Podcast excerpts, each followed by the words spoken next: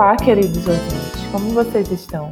Voltamos hoje para o nosso mais novo episódio e vamos falar sobre um lugar que está na boca do povo. Eu sou Talita, apresentadora de hoje. Eu tenho dois convidados muito especiais.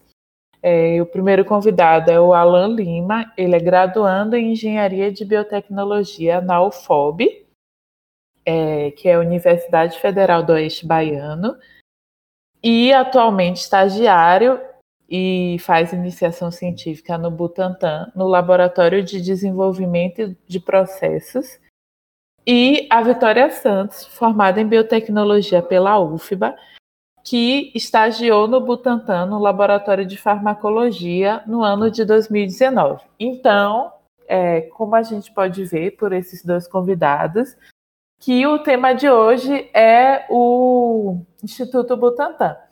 Então, vamos conversar. E para começar, eu queria que os meninos se apresentassem de novo, falassem alguma coisa que eu não falei, o que vocês quiserem mais falar para se apresentar. E também agradecer por vocês terem aceitado participar desse episódio hoje.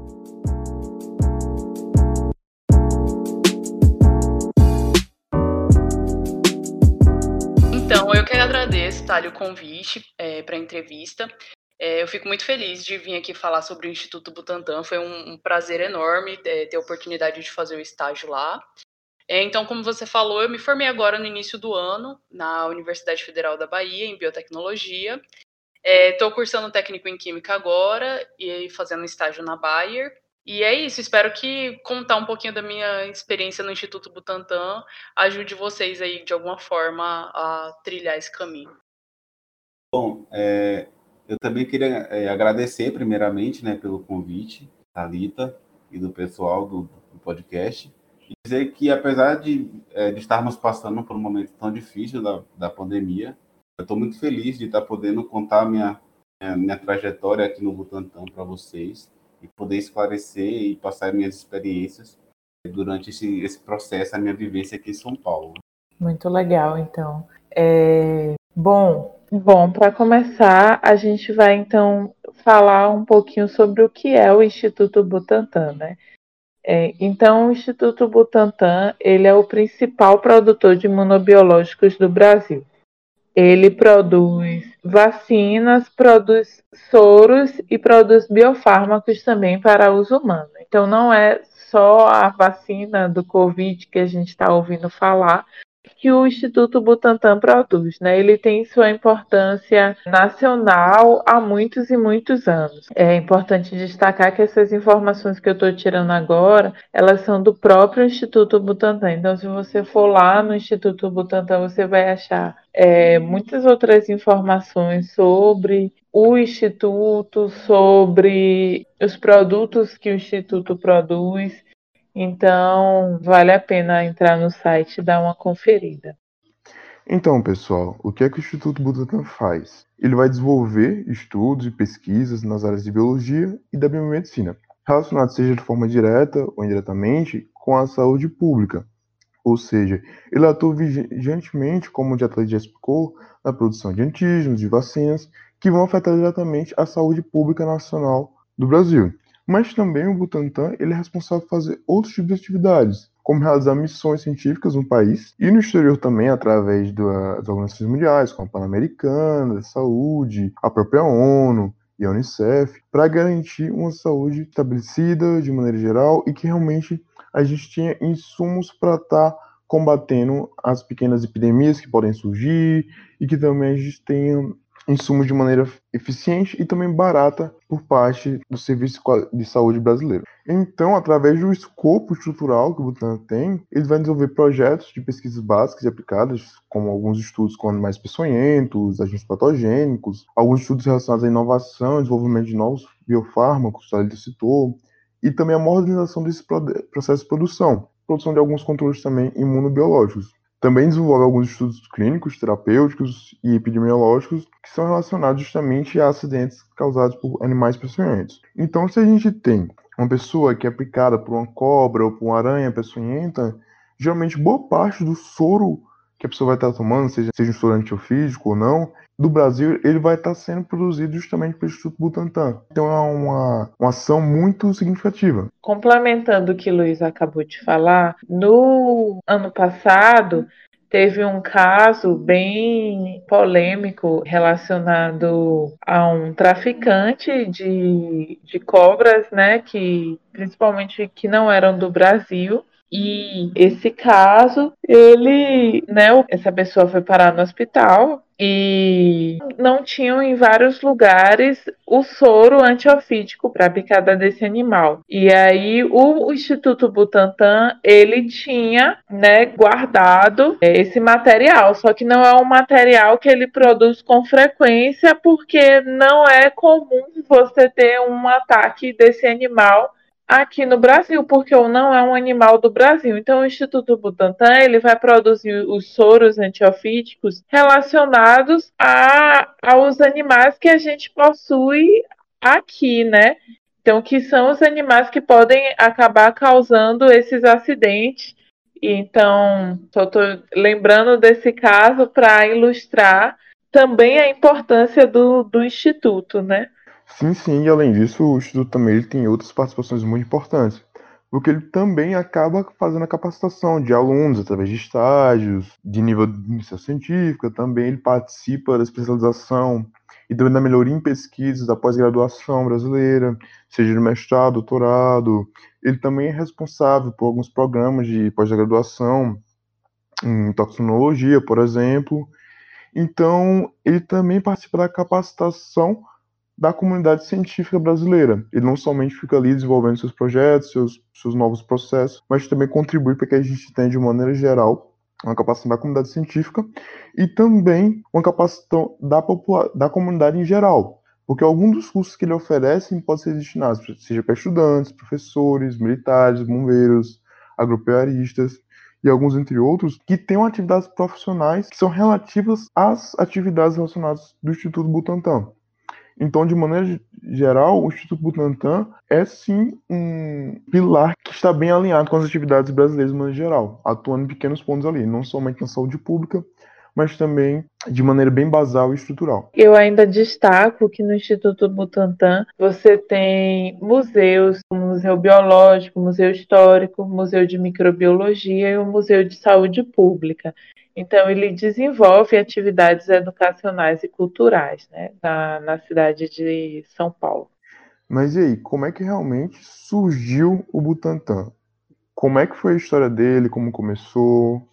Na verdade, o Instituto Butantan ele surgiu a partir de um surto de peste bubônica que se iniciou em 1899, a partir do Porto de Santos, e levou a administração do Estado de São Paulo a criar um laboratório que produzisse o antipestoso, que é, é o, o que combatia a peste. E esse, esse laboratório era vinculado ao Instituto Bacteriológico, que é o atual Instituto Adolfo Lu. Inicialmente, esse laboratório tinha sido instalado justamente na Fazenda Butantã, que fica na zona oeste da cidade de São Paulo. Então, em 1901, especificamente no mês de fevereiro, ele foi reconhecido como Instituto Autônomo, sob a denominação do Instituto Serum Therapy. Seu primeiro diretor, na época, foi justamente o médico Vital Brasil Mineiro da campanha, que era justamente um estudioso dos problemas de saúde pública que estavam ocorrendo ali naquela época. Na verdade, o Vital Brasil, ele merece um episódio só dele. Então, se a gente fizer um episódio de grandes cientistas brasileiros, já fica aí, né, a sugestão, porque o trabalho dele foi muito importante no Brasil no, no início do século e ele já já trabalhava né, com essa questão de, de produção né, de soros e vacinas e é, ele ficou à frente do Instituto Butantan. Inclusive, é até mesmo importante a gente estar tá comentando que o Vital Brasil ele se, ele se preocupava também justamente em divulgar amplamente a ciência. Então ele não estava preocupado somente em chegar ali, produzir o seu trabalho, o seu produto seu soro e deixar as coisas rolarem. Não, ele estava preocupado também em informar as pessoas sobre o que era aquilo, como funcionava, para que servia e qual era a real importância por trás daquele trabalho que era realizado com tanto afinco. Para completar, né? O Instituto Butantan ele é um centro de pesquisa mundialmente conhecido que produz imunobiológicos, faz divulgação técnico-científica e também está preocupada com inovação, né? Então ele busca sempre aprimoramento e realiza pesquisa desde ciência básica, né, produzindo novos conhecimentos até ciência aplicada que vai virar futuramente produto, que são o caso também dos soros e, e das vacinas. Vale destacar aqui que vacina são o que a gente utiliza para como método de prevenção de doença. Quando a gente não quer se infectar, a gente toma a vacina, né? Sendo, tentando explicar da forma mais simples possível os soros são diferentes. Então, os soros eles são produzidos contra toxinas de animais peçonhentos e microorganismos, e sua produção ela envolve a imunização de cavalos com antígenos produzidos a partir do veneno, dos venenos toxinas. E esses soros eles são purificados e eles, quando você né, for picado, eventualmente entrar em contato com essas toxinas, você vai poder ter como se defender, né? Então, essa seria mais ou menos a diferença entre o soro e a vacina. Tá, a gente vem falando muito sobre as vacinas aqui durante todo esse episódio, então a gente também queria citar quais são as vacinas que realmente o Butantan está produzindo atualmente. Então, atualmente o Butantan ele fornece à saúde pública brasileira algumas vacinas como a da influenza sazonal trivalente, a da hepatite A, hepatite B, a da HPV, a vacina da raiva também, a DTP, DT e também a DTPA. Além disso, também tem algumas outras vacinas que atualmente estão sendo desenvolvidas pelo Instituto Butantan, como a vacina da dengue tipo 1, 2, 3 e 4, que vai ser uma vacina do tipo atenuada.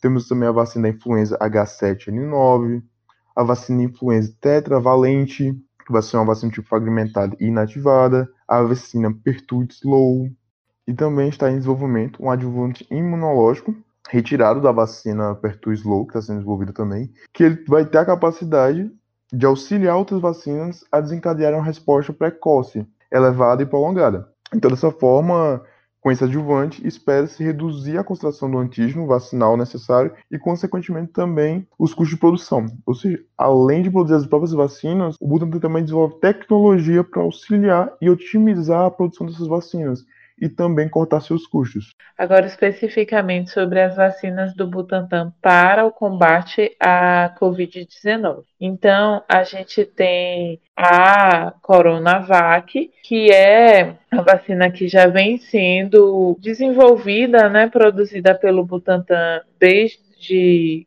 final do ano passado é uma parceria com a empresa Sinovac Life Science e essa vacina ela foi aprovada para uso emergencial desde janeiro e ela é uma vacina que possui o vírus inativado. Isso significa que o vírus está, entre aspas, morto. E esse vírus morto, ele não é capaz de causar doença, mas ele é capaz de, de que aquela estrutura do vírus ela possa entrar em contato com o seu sistema imunológico e o seu sistema imunológico desenvolver uma proteção contra aquela estrutura. Então, essa vacina ela já está em ampla distribuição e uso no Brasil todo alguns detalhes sobre a, a, vacinação que é importante serem destacados, né? Primeiro que são duas doses para você ter, você adquirir a imunidade. Então essas doses elas têm um período e aí já quando você vai tomar, você recebe o cartãozinho e ele já te diz quando vai ser sua próxima dose. Bom, outra coisa interessante também importante, quando você tomar a vacina, você precisa continuar se cuidando, usando máscara, fazendo uso do álcool em gel, evitando sair de casa sempre que possível, porque você não está isento de se infectar. Então, quanto mais você se proteger e proteger os outros, melhor. Então, além da Coronavac, que está sendo produzida aqui no Brasil através do Instituto Butantan, nós também temos agora uma vacina integralmente desenvolvida no Brasil, que é justamente conhecido como a Butanvac. Essa vacina é de grande importância ser produzida no Brasil, uma vez que ela não vai depender da importação de insumos, que é um grande problema que a gente está tendo em relação às outras vacinas até então, que estão sendo aplicadas durante o programa de vacinação nacional. Isso justamente porque a fábrica da influenza do Butantan, ela pode também produzir os insumos necessários para a Butanvac, utilizando justamente aquela tecnologia da vacina ativada com base no ovo. Ou seja, se você não conhece essa metodologia, volta lá um pouquinho, escuta o episódio da gente sobre vacinas e Covid, que é muito bom. E a gente explica um pouquinho de como que essas vacinas podem ser produzidas através do ovo. Mas, falando resumidamente, basicamente a gente utiliza o vírus para crescer dentro das células embrionárias que estão desenvolvendo dentro do ovo. Assim a gente consegue multiplicar ele, após inativá-lo e utilizá-lo como vacina junto de alguns adjuvantes. Mas voltando a falar um pouco da Butanvac, a tecnologia que envolve todo o escopo da Butanvac utiliza um vetor viral que contém a proteína spike, que é justamente uma proteína do coronavírus que permite a identificação e especificação desse vírus em específico. O vírus utilizado como um vetor nessa vacina é justamente da doença de Newcastle, que é uma doença que afeta somente as aves, e por isso vai impedir que esse vírus cause algum tipo de sintomas humanos, ou seja, esse vírus não infecta humanos, mas por estar carregando a proteína spike do coronavírus, ele pode sim induzir uma resposta imunológica à contaminação contra o coronavírus. E só para reforçar realmente essa ideia do, do vírus da doença de Newcastle, é que justamente em contraste com o vírus da influenza, que é bem comum a gente estar tá pegando, tanto que todo ano a gente tem uma série de campanhas de vacinação para estar tá se vacinando contra o vírus da gripe, é que o vírus da doença de Newcastle ele não vai causar sintomas em seres humanos e é uma, uma sendo uma alternativa muito segura na produção. Sei que parece estar tá sendo repetitivo estar tá falando isso novamente, mas é bom a gente frisar isso, que justamente por esse vírus estar sendo utilizado é que não vai causar reações adversas a quem toma. E além disso, também o vírus é inativado pra, pela formulação, o que garante realmente que não vai causar nenhum tipo de reação adversa, o que vai facilitar também sua estabilidade e vai deixar a vacina ainda mais segura. Então, e apesar do desenvolvimento da Butanvac, isso não vai afetar de maneira alguma a parceria do Butantan com a Sinovac. A Coronavac ela vai continuar sendo produzida aqui no Brasil, já que os insumos vão continuar che chegando e essa parceria vai continuar. E até onde for necessário, ela vai continuar acontecendo. E de acordo com o atual presidente do Butantan, Dimas Covas, a previsão é que a Butanvac esteja já circulando nos postos de saúde brasileiro ainda esse ano. Tanto que a sua fase de testes clínicos começou justamente agora em abril. E o Instituto, o Instituto entende perfeitamente que existe essa necessidade de ampliar a capacidade de produção de vacinas contra o coronavírus, dada a situação urgente do Brasil nesse momento, e também para outros países que vão acabar recebendo esse produto, uma instituição brasileira que tem uma alta credibilidade como o Butantan. Então, como forma de estar complementando mais ainda esse episódio, a gente vai estar utilizando a seção de tiro dúvidas do site dos Butantan justamente para apresentar algumas notícias que são fakes e outras que não. Então, a gente vai estar comentando algumas aqui, mas se você quiser ter a noção de todas as notícias fakes e as que são fatos de fato, que estão presentes lá no Instituto Butantan, a gente vai estar deixando um link na descrição. Então, para começar com uma bem polêmica, a gente tem a seção aqui, uma notícia justamente fala o seguinte: cidades não registram mortes nem internações por Covid-19 após a adoção do tratamento precoce. E esse é justamente algo fake, já que, segundo o site Butantan, uma lista com 16 cidades brasileiras circula nas redes sociais afirmando que os municípios zeraram óbitos internacionais causados pelo novo coronavírus após a adoção do tratamento precoce, que são um coquetel de alguns remédios sem eficácia comprovada para combater a infecção pelo vírus. A mensagem é claramente falsa. Há tanto pessoas internadas quanto óbitos registrados em quase todas as cidades do Brasil. Além disso, algumas prefeituras já negaram ter o chamado kit Covid para combater a doença. As medidas de proteção contra o Covid-19 são justamente o uso da máscara e álcool em gel, o distanciamento social e também a própria vacinação que está começando a ocorrer nesse momento. Então, como o próprio site diz, essa é uma notícia fake. Então, não existe relação nenhuma com o tratamento precoce e a consequentemente diminuição das mortes ou internações por Covid-19. Isso provém justamente de outras medidas adotadas, como o próprio site expõe, que é justamente o uso de máscaras, o distanciamento social e a vacinação.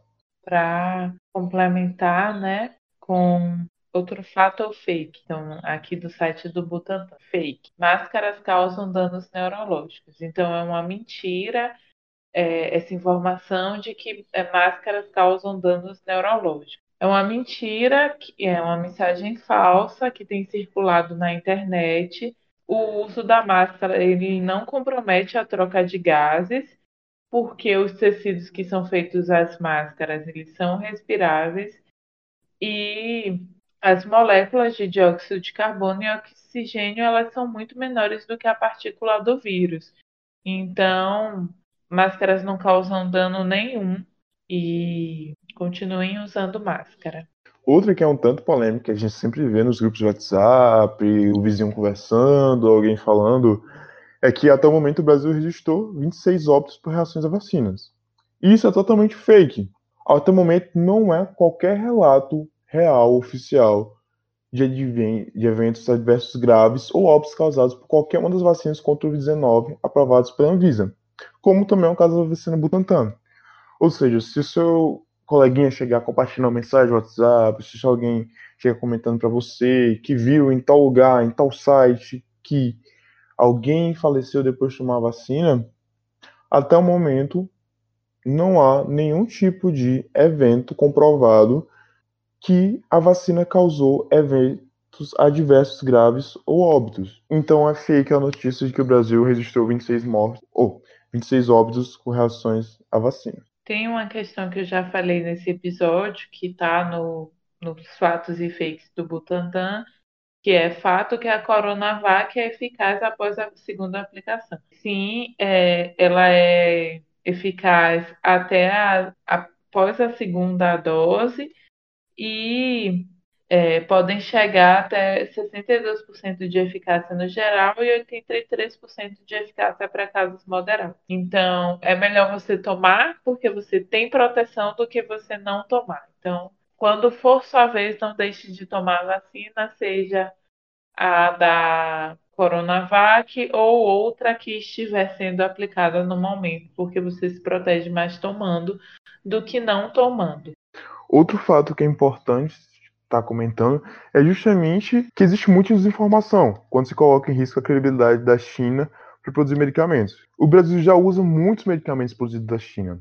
Ou seja, cerca de 35% de todos os medicamentos usados e que circulam e são aprovados no Brasil, eles possuem matéria-prima ou componente de origem chinesa. Então a gente já tem um histórico muito alto de que os medicamentos que provêm da China, suas matérias-primas, eles representam realmente uma eficácia comprovada. Então a gente não precisa ficar com medo de tomar Coronavac nem nada do tipo, porque realmente é altamente confiável e comprovado de que tem efeito. Então é isso. Se vacinem.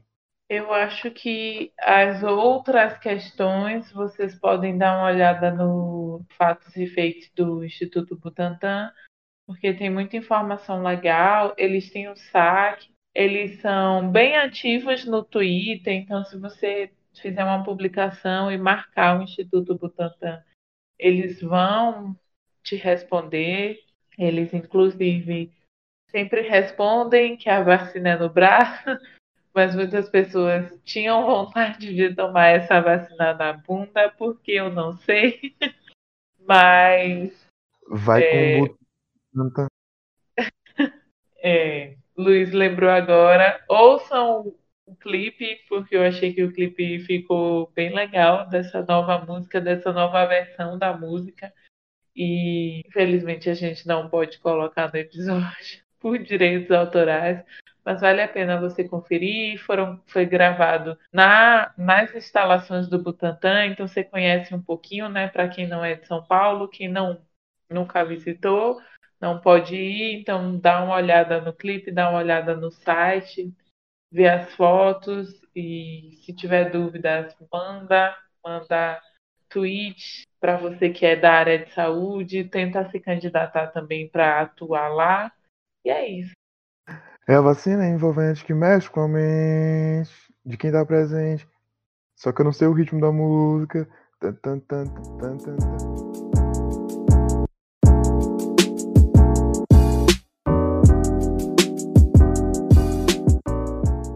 Para começar, é, eu queria saber de vocês como foi esse processo para entrar no Instituto Butantan.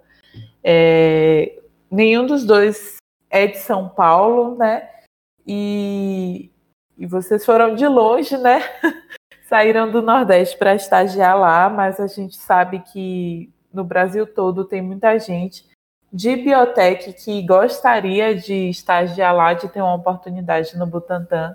Então, contar para a gente um pouquinho de como foi essa experiência de o processo, né, seletivo para entrar lá, porque eu tenho certeza que muita gente não conhece. Então, vou começar nessa que o meu processo foi mais antiguinho, o Alan vai trazer aí uma informação mais atualizada para vocês, processo seletivo mais atual. É, no meu caso, o Butantan abriu o processo seletivo no meio de 2019, mais ou menos ali em junho, e aí ele trouxe o edital listando todas as vagas para o estágio no instituto e quais cursos eram elegíveis para cada vaga.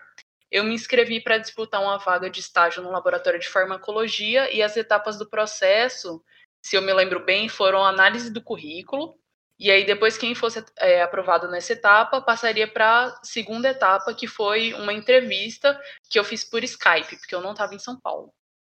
E aí, na etapa de entrevista, eu fui entrevistada por três pesquisadores é, do laboratório. No laboratório de farmacologia, na época, eram, se eu não me engano, nove pesquisadores, e esses três estavam com vaga de estágio. E entre eles tinha um pesquisador na área de neuropsicofarmacologia, que é a mesma área que eu estava fazendo meu TCC. E aí ele me selecionou justamente por é, nós estarmos ali é, trabalhando na mesma área para fazer o estágio com ele. Vitória, é, o, meu, o meu processo seletivo ele foi um pouco parecido com o seu. Na verdade, não mudou muita coisa. É, eu participei do processo seletivo para 2020.1 abriu ali o edital em torno de novembro e é, concluiu em janeiro de 2020. Ele foi basicamente a mesma coisa. A gente tinha lá uma, um, é, o número de vagas disponíveis e os laboratórios que eu podia atuar.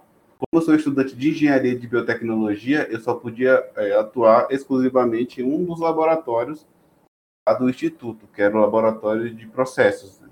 E aí eu, fiz o, o, é, a primeira etapa, que era é, análise de currículo, a segunda etapa, que era a entrevista com pesquisadores lá do laboratório. Também lá tinha três, lá são três pesquisadores da área de engenharia química, é, biotecnologia.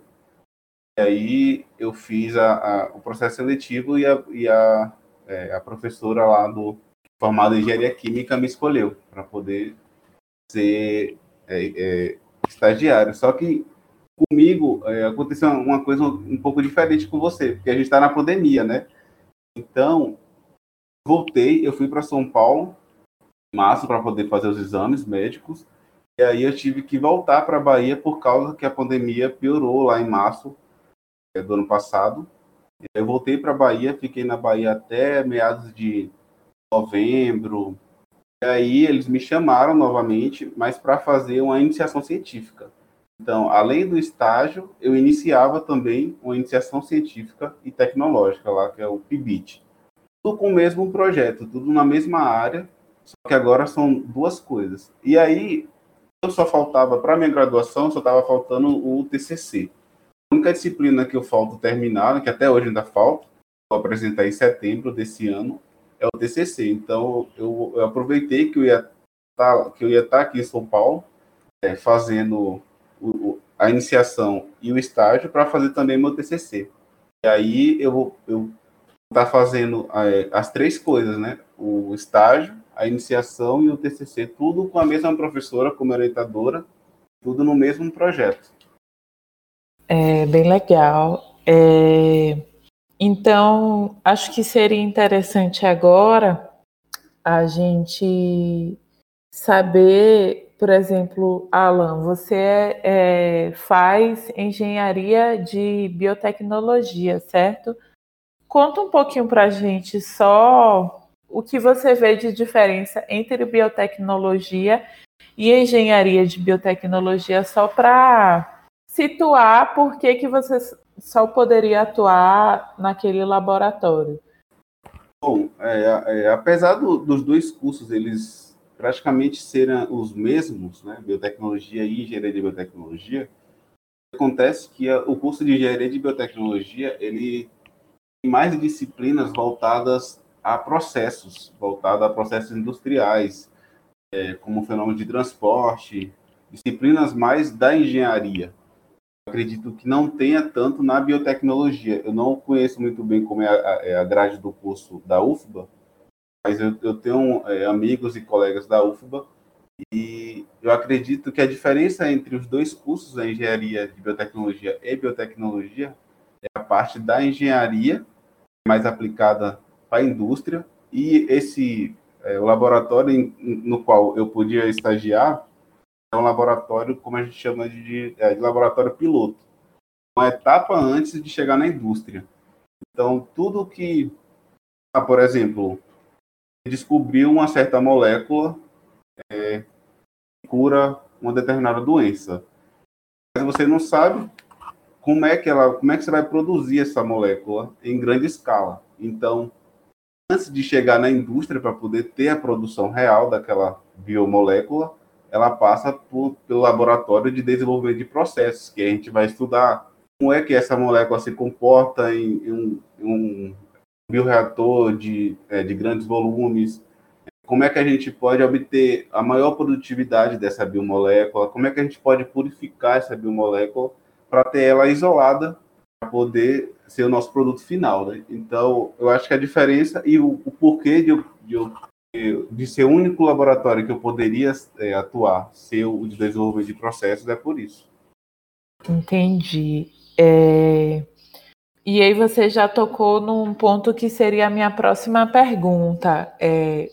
Você, se você puder falar, né, o que que você faz dentro do laboratório, porque eu imagino que muitos processos que você faz envolvem patentes, é, então, se você puder falar mais ou menos o que você faz, qual sua rotina, acho que seria muito interessante para quem está ouvindo e é estudante, quem tem interesse em saber como funciona o Butantan, o que, que ocorre no Butantan.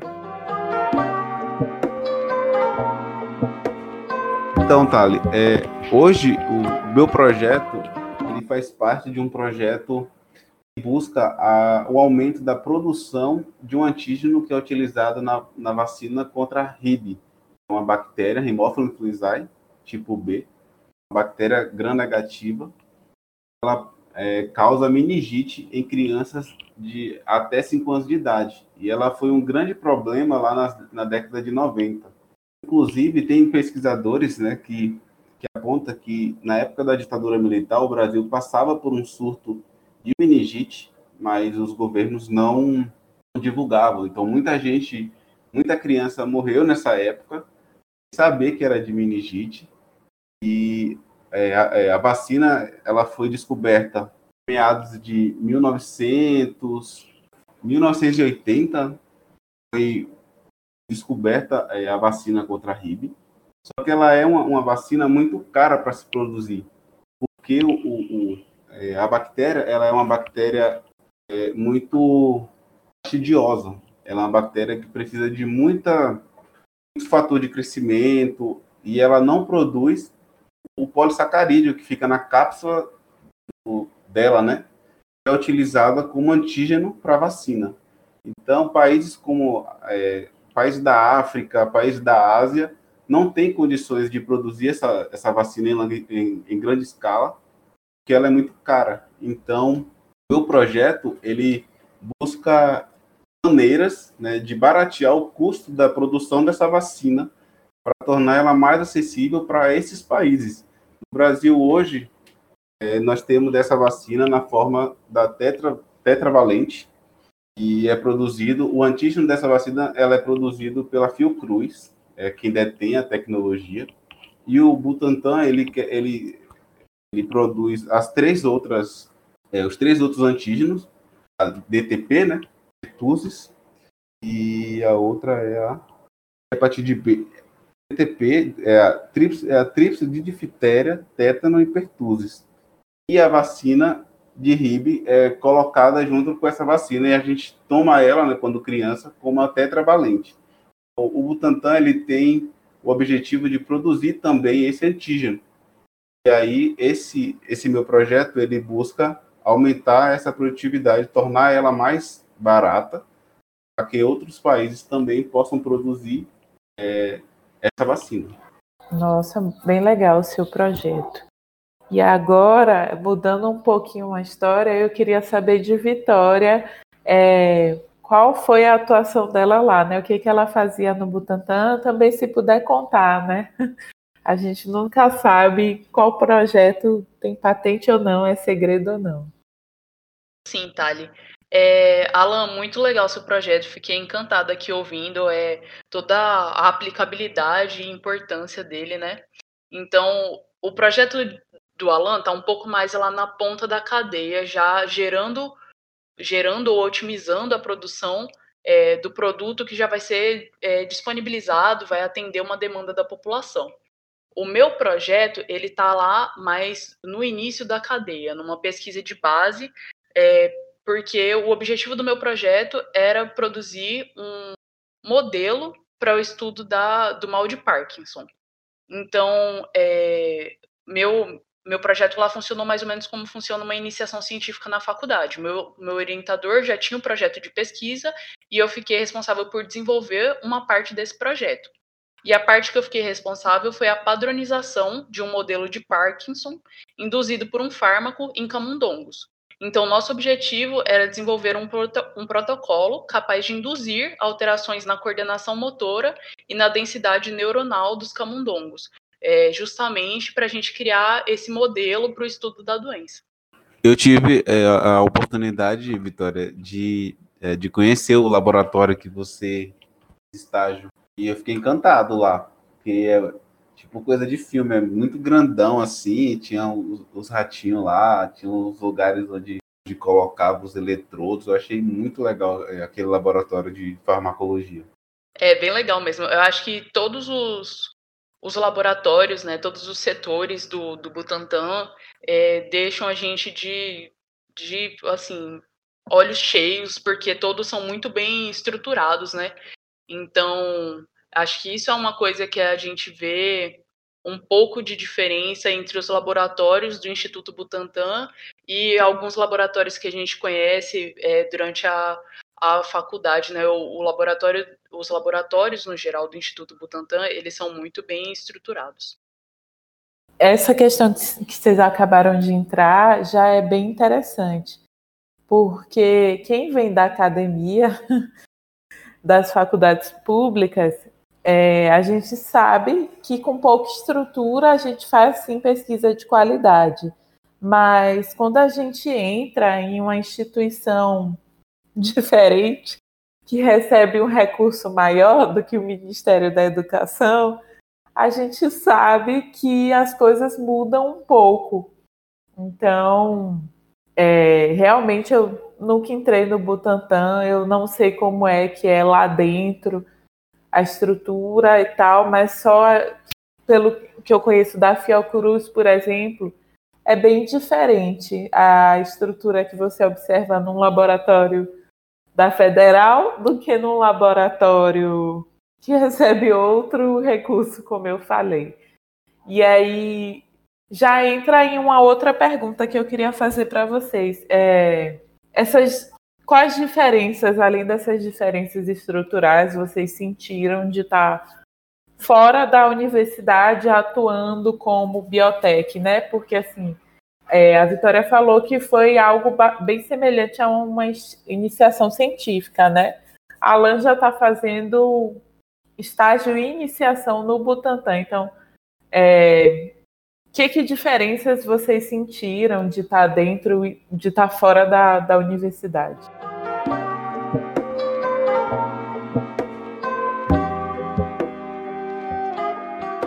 É, então, primeiro, eu vou relacionar o Instituto com a minha graduação. Eu sinto que a graduação em biotecnologia na UFBA te prepara muito bem, tanto para você atuar é, no Instituto Butantan ou em outro grande instituto do, do Brasil, quando eu é, todos os congressos e eventos que eu participei em outras universidades também, né? Muitas vezes a gente vê as universidades do Sul serem super bem faladas, bem avaliadas. e as, as universidades do Norte, do Nordeste nem tanto, mas eu, em momento algum, em todo esse período de, de graduação e de conhecer outros lugares, eu me senti defasada em conhecimento em relação aos outros alunos de graduação e de mestrado desses outros laboratórios. É, e na UFBA, nós temos também, durante a graduação, a oportunidade de fazer iniciações científicas em vários laboratórios, e essas ICs também contribuem muito na nossa formação. Então, sim, a gente nota a diferença né, estrutural entre esses grandes institutos e os laboratórios das nossas universidades, e é exatamente o que você falou, Thali. Na universidade, a gente já vê o quanto a gente consegue publicar e fazer é, pesquisas de qualidade com tão pouco, né? Imagine se, se a educação e a pesquisa e a ciência no nosso país é, recebesse o investimento que ela merece, né? O quão melhor nós, nós não conseguiríamos produzir e, e trabalhar. Mas, é, além dessa diferença estrutural, uma coisa que eu reparo nas outras universidades e nesses institutos, que a gente não tem tanto é, nas nossas universidades, é que muitas universidades do Sudeste e muitos desses grandes institutos de pesquisa te dão mais oportunidades de contato com o exterior. Então, mais oportunidades de você fazer uma ponte com um pesquisador lá de fora e conversar sobre projetos, sobre possibilidades de fazer é, um intercâmbio, é, como também você estar dentro desse, desses institutos e receber pessoas de fora, né? Você ter uma oportunidade de treinar seu inglês, de saber da vivência de outra pessoa que veio de, de outro país, de outra região. Então, eu acho que essa parte de, de comunicação com o resto do mundo é um, uma diferença bem legal que esses institutos e, e essas outras universidades, né, como a USP, que também é coladinha ali no Butantã, é, são oportunidades muito, muito interessantes. Concordo com, com você, Vitória. Eu acho que o, o fato ali do, do Instituto Butantã estar tá colado com a, com a USP, né, o quintal da USP é o Instituto Butantã, é, facilita bastante o contato com com pesquisadores da USP, pesquisadores renomados. Esses dias eu estava lendo um, um livro de, de, purificação e professor do, do, que escreveu o livro ligou para minha orientadora, então tipo eles são super super amigos, então essas coisas a gente a gente por exemplo, quando eu leio um livro eu fico imaginando, caramba, esse cara deve ser um deus, né?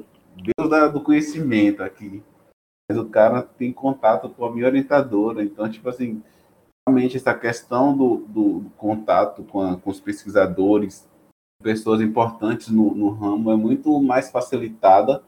A gente consegue contato com, com essas pessoas do que na universidade, por exemplo. Né? E a universidade com, com o instituto de pesquisa assim renomado, acho que é, o que muda é, toda a questão do, do, da estrutura, né?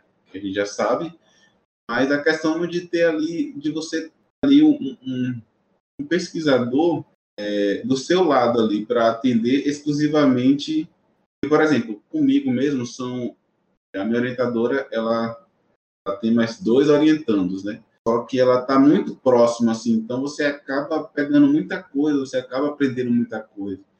Se você for para lá intuito né, de, de aprender coisas novas, porque quando eu saí mesmo da UFOB, a UFOB ela, ela só tem cinco anos, seis, cinco, seis anos. A turma é a segunda turma. Ela formou uma turma até então, a minha seria a segunda, mas devido à pandemia, é, ainda não formou ninguém da minha turma. Né? É, é, o fato de ter, de ter poucos alunos ali, o, o pesquisador ele consegue te dar uma, uma atenção maior que eu vejo nos laboratórios da universidade, né? Porque geralmente as turmas são grandes, né? Então você acaba aprendendo muita coisa, você acaba, mas assim muitas vezes você não tem a oportunidade. Por exemplo, lá na minha na minha faculdade, no laboratório, tinha um termociclador. Não é todo mundo que vai ter a oportunidade de usar o equipamento. É, é lógico que tem a, é, as iniciações, mas eu acho que está em um grande centro de pesquisa, onde tem muito recurso, como a Thalita, como a Vitória tinha falado, é, facilita essa questão do contato entre aluno e, e, orientador, e aluno e equipamento e técnicas que na faculdade a gente acaba vendo mais é, na teoria, muitas vezes, que minha faculdade é uma faculdade nova, então é, não tem muitos equipamentos. Muitos dos equipamentos que eu via na teoria, eu acabei vendo na prática e poder é, manusear eles. Então, isso para mim foi uma, um grande boom assim, de experiência, porque a gente sabe que na prática é uma coisa e na teoria é outra coisa. A gente, a gente acha que sabe de tudo e quando a gente chega lá para fazer, a gente vê que não é bem assim.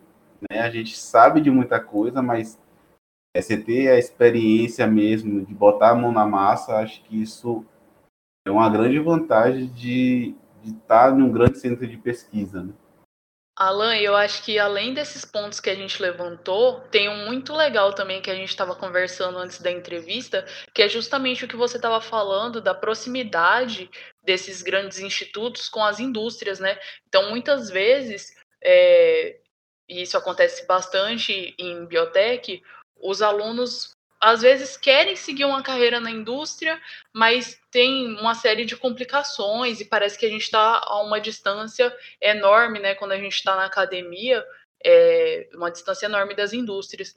Então, esses grandes institutos de pesquisa, essas é, universidades é, do Sudeste, tem de diferente daqui também, que como a concentração das indústrias é maior lá, eles têm um contato mais próximo entre os institutos de pesquisa e as universidades e as indústrias, né? É o caso que você que a gente estava conversando aqui um pouquinho da Libs, né, com o Instituto Butantan, e quando eu fui fazer um congresso, fui participar de um evento é, na Unesp, em Botucatu, no interior de São Paulo, é, um pesquisador de lá estava conversando comigo também sobre as indústrias ali em volta da, da área de cosméticos, buscarem os alunos dele para para irem preencher as vagas profissionais dentro daquela indústria, né? Então, acho que esse contato mais próximo da, da, dos institutos de pesquisa e das indústrias também é um ponto muito interessante. Verdade. E isso é, é uma das coisas que a gente lá do oeste, né, do extremo oeste da Bahia, a gente fica um pouco assim, porque assim, lá é, só agricultura, né? Então a biotecnologia lá ela é aplicada à agricultura. Mas a gente tem uma primeiro o curso de engenharia de biotecnologia pela universidade ser nova. A própria universidade é nova lá na Bahia, lá no oeste da Bahia. E o curso é mais novo ainda, porque a UFOB ela é, um, ela é membro, ela é um desmembramento da UFBA. Tinha um campus em Barreiras. E aí para o FOB ser uma, uma, uma, universidade dependente da UFBA, tinha que criar vários cursos e criar vários campos. Então, criou o FOB lá em Luiz Eduardo Magalhães e o curso de Engenharia de Biotecnologia está lá, sediado lá.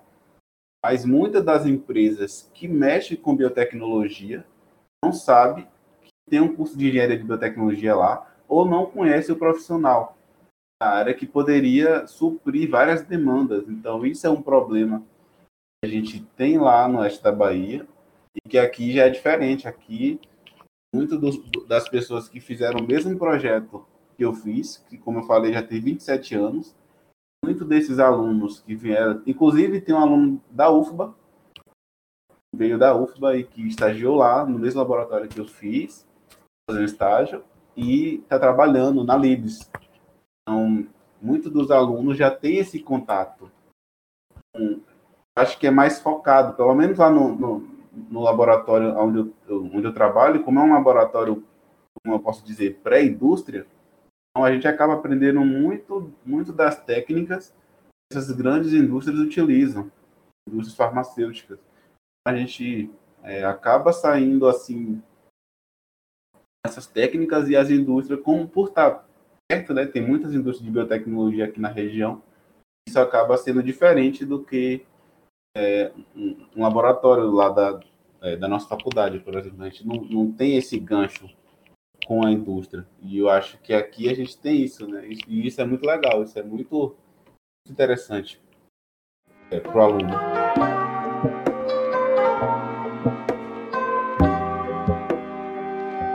A pergunta agora, mas se vocês quiserem falar um pouco sobre é, oportunidades pós-Butantan, vocês acham que o estágio no Butantan, a iniciação científica no Butantan, ela abre mais portas para vocês do que estar só na universidade?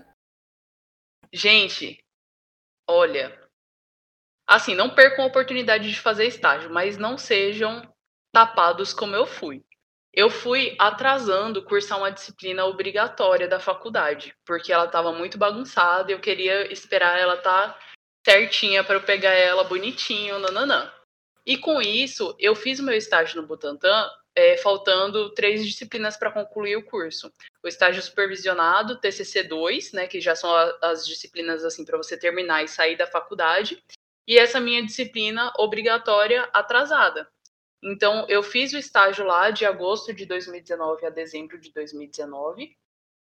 E aí eu tive que voltar para Salvador para cursar essa disciplina que eu estava devendo.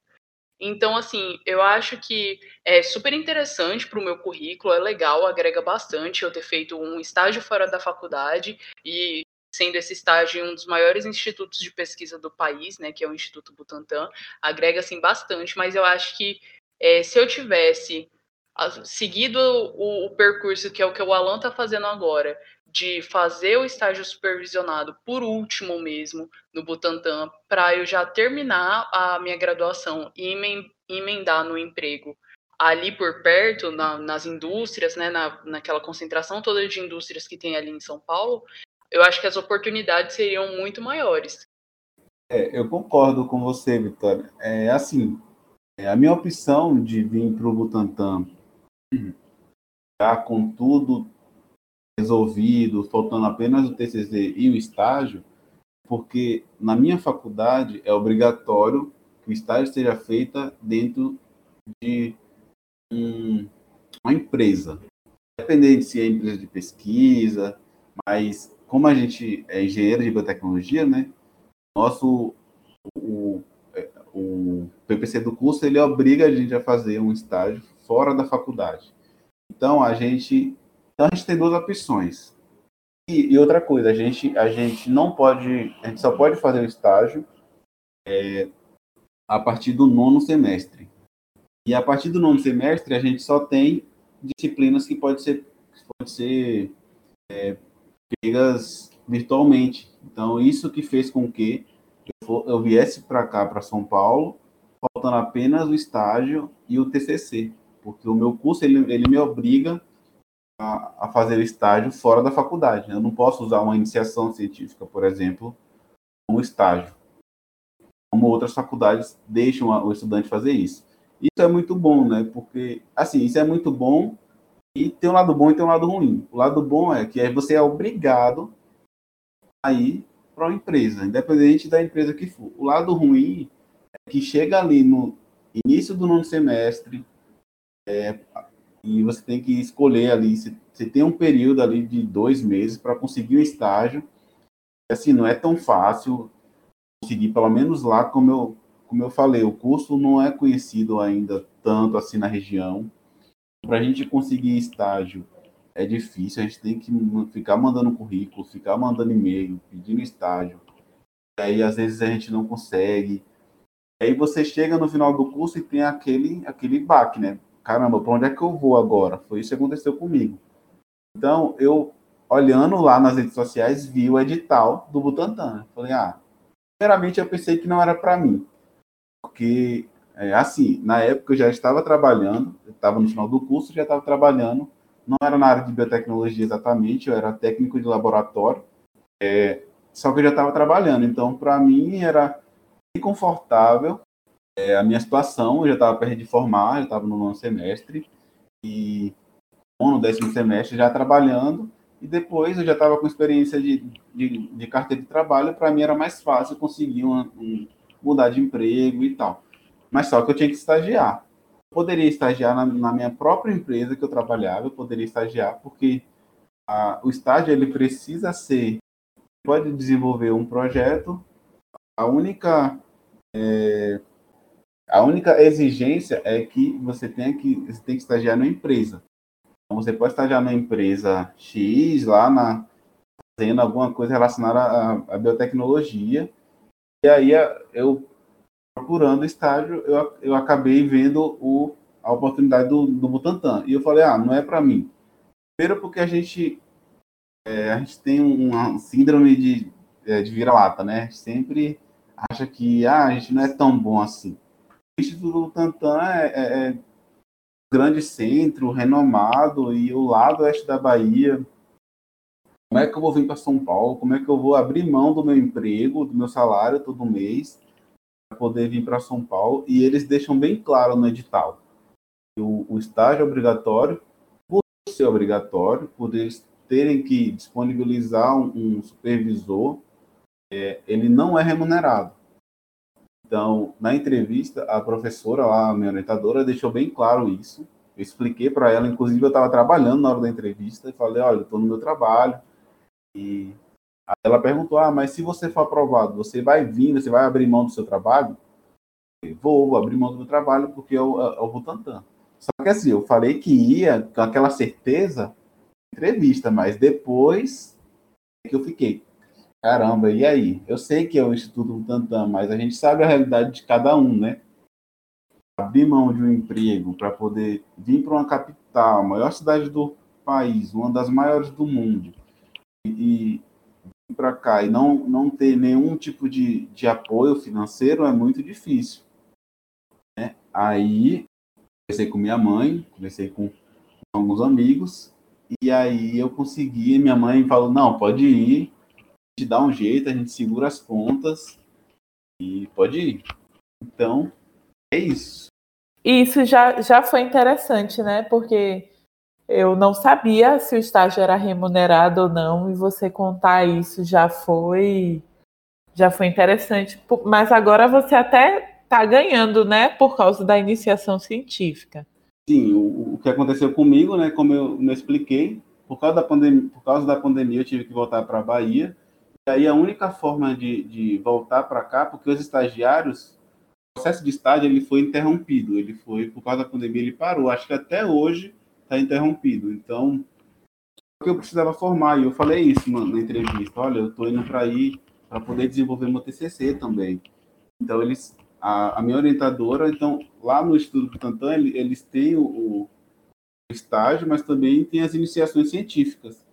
E as iniciações científicas, elas são, elas têm bolsas da CNPq, da FAPESP, FAPESP e da própria fundação, que lá são divididas em dois, né? A fundação, Fundação Butantan, que é quem cuida da parte é, de dinheiro, né? Da parte de subsídio lá do, das bolsas e tal, e da toda a parte financeira do, do Instituto Butantan, e o próprio Instituto, que é a parte de pesquisa. Então, aí com isso ela falou: ah, você quer uma bolsa?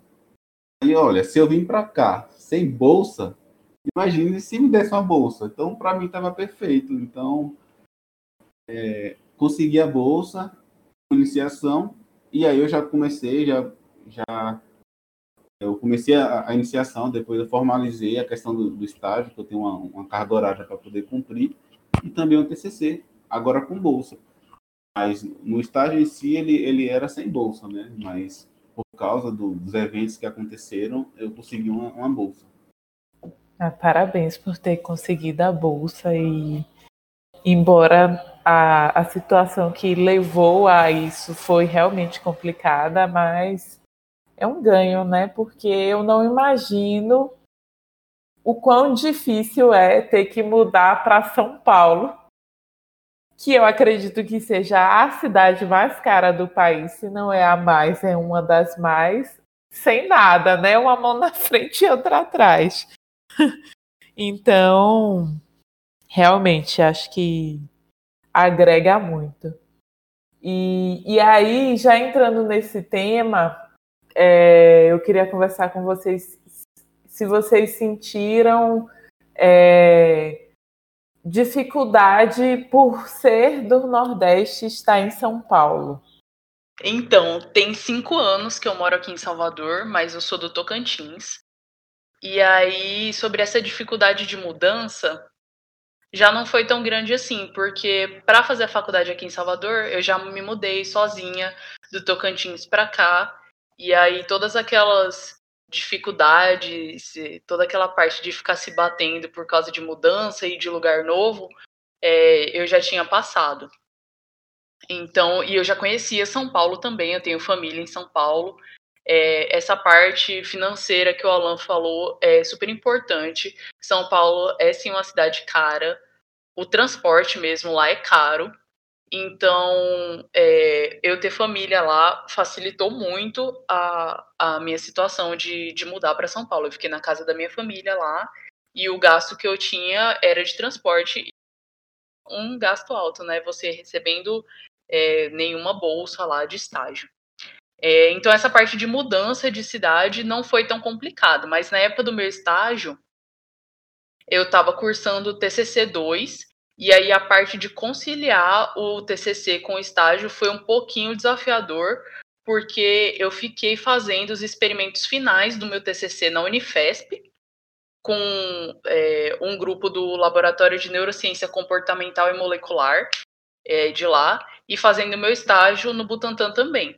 Mas no final, os temas do meu TCC e do estágio se encaixaram perfeitamente, eram na mesma área de neuropsicofarmacologia.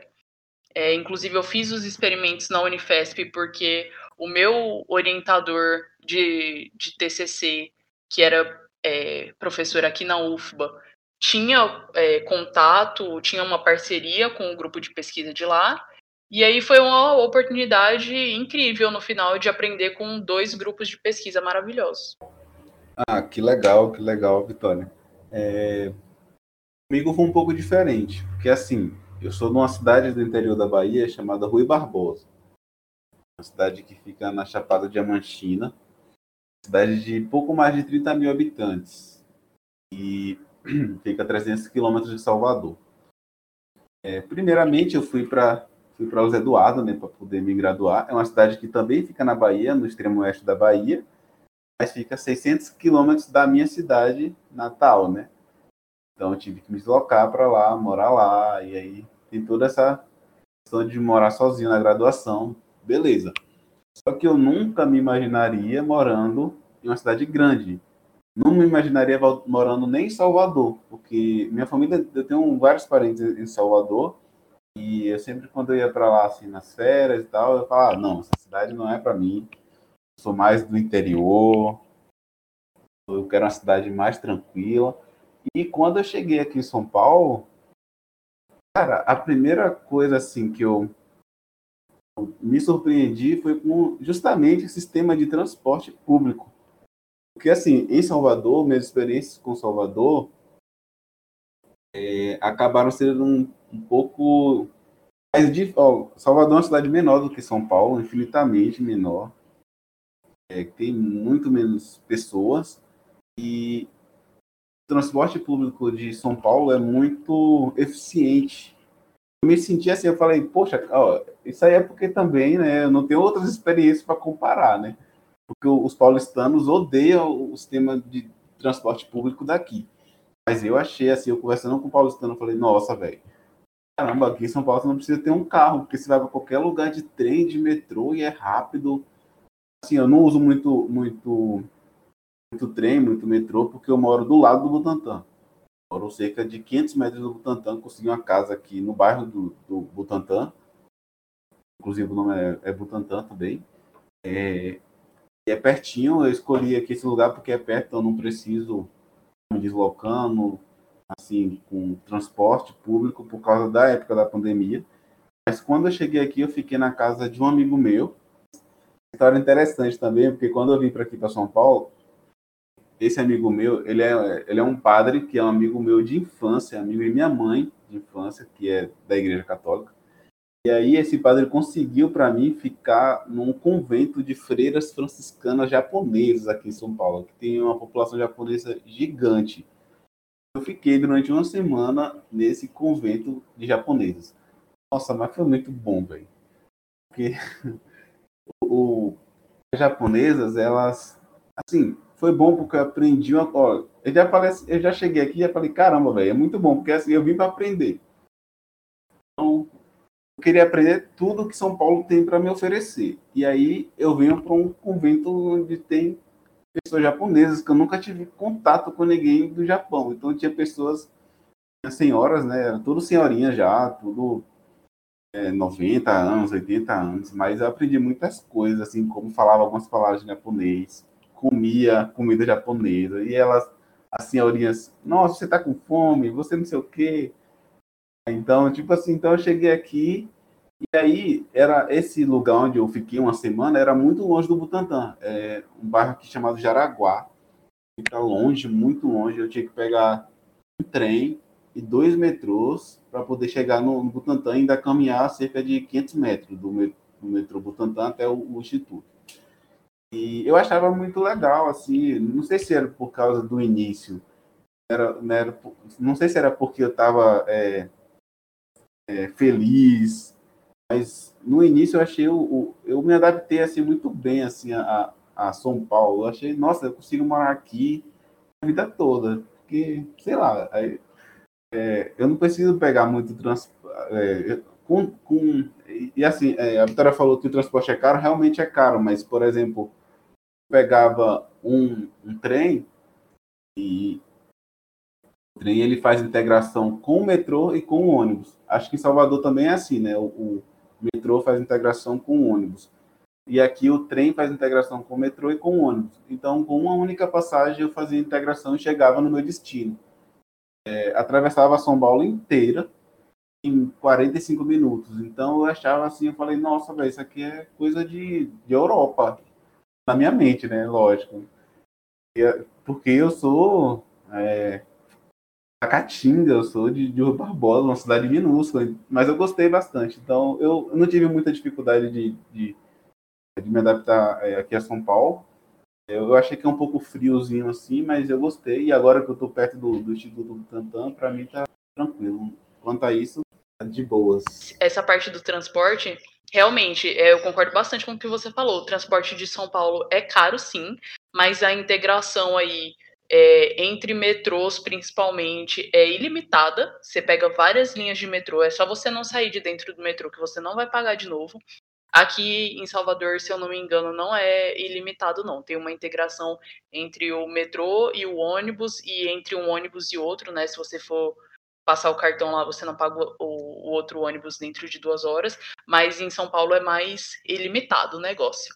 E é, uma coisa que a galera fica com bastante medo, assim, né? São Paulo realmente é uma cidade muito grande, de ah, eu vou sair de uma cidade pequena, vou mudar para uma cidade enorme. Cara, é muito difícil você se perder no transporte em São Paulo. Porque é muito bem sinalizado, tem mapa do metrô em todos os lugares. Você salva lá o mapinha do metrô no seu celular. Tem estação de metrô em tudo quanto é lugar e, e, você vai pedindo informação também, e é muito difícil você se perder no transporte em São Paulo. É muito. Assim, não vou dizer que é muito bem organizado, porque é bem lotado também, e é estressante também o transporte em São Paulo, mas de, de facilidade de se locomover, de ter metrô para tudo quanto é lugar, e informação fácil, é muito bom o transporte de lá. E, e outra coisa também, é, teve essa questão do muito lotado realmente, isso aí é uma coisa ruim. Eu acho que é por causa disso até que, o, que os paulistanos reclamam do transporte público daqui. A questão da informação, tanto até nos ônibus, nas, nos negócios, nos pontos de ônibus tem informação sobre você ir para qualquer lugar, qual ônibus você pega. E a, e a integração com, com, com, o sistema de aplicativos que tem aqui no, no em São Paulo também é, inclusive, olha, uma coisa que eu achava que era coisa de filme. Tipo, você tem um aplicativo aqui que eu esqueci até o nome, eu não uso porque eu não uso transporte público, mas quando eu cheguei aqui, como eu estava morando longe, eu estava usando, era um aplicativo de ônibus que tem aqui, ele fala exatamente se seu ônibus está, está atrasado, quantos minutos falta para ele chegar. Achei isso muito coisa de, de país assim desenvolvido, sabe? É, achei muito legal. Ô, Alan, eu nem usava isso em São Paulo, eu usava o Maps mesmo, porque É, aqui em Salvador, tipo, se você for se orientar pelo Google Maps para pegar ônibus, muitas vezes o horário no Google Maps vai estar errado e você não vai pegar o seu ônibus no horário certo. Mas em São Paulo batia muito certinho. Na época que eu tava aí, eu tava usando o Google Maps para me localizar. E era muito difícil dar alguma coisa errada. Não me perdi nenhuma vez em São Paulo.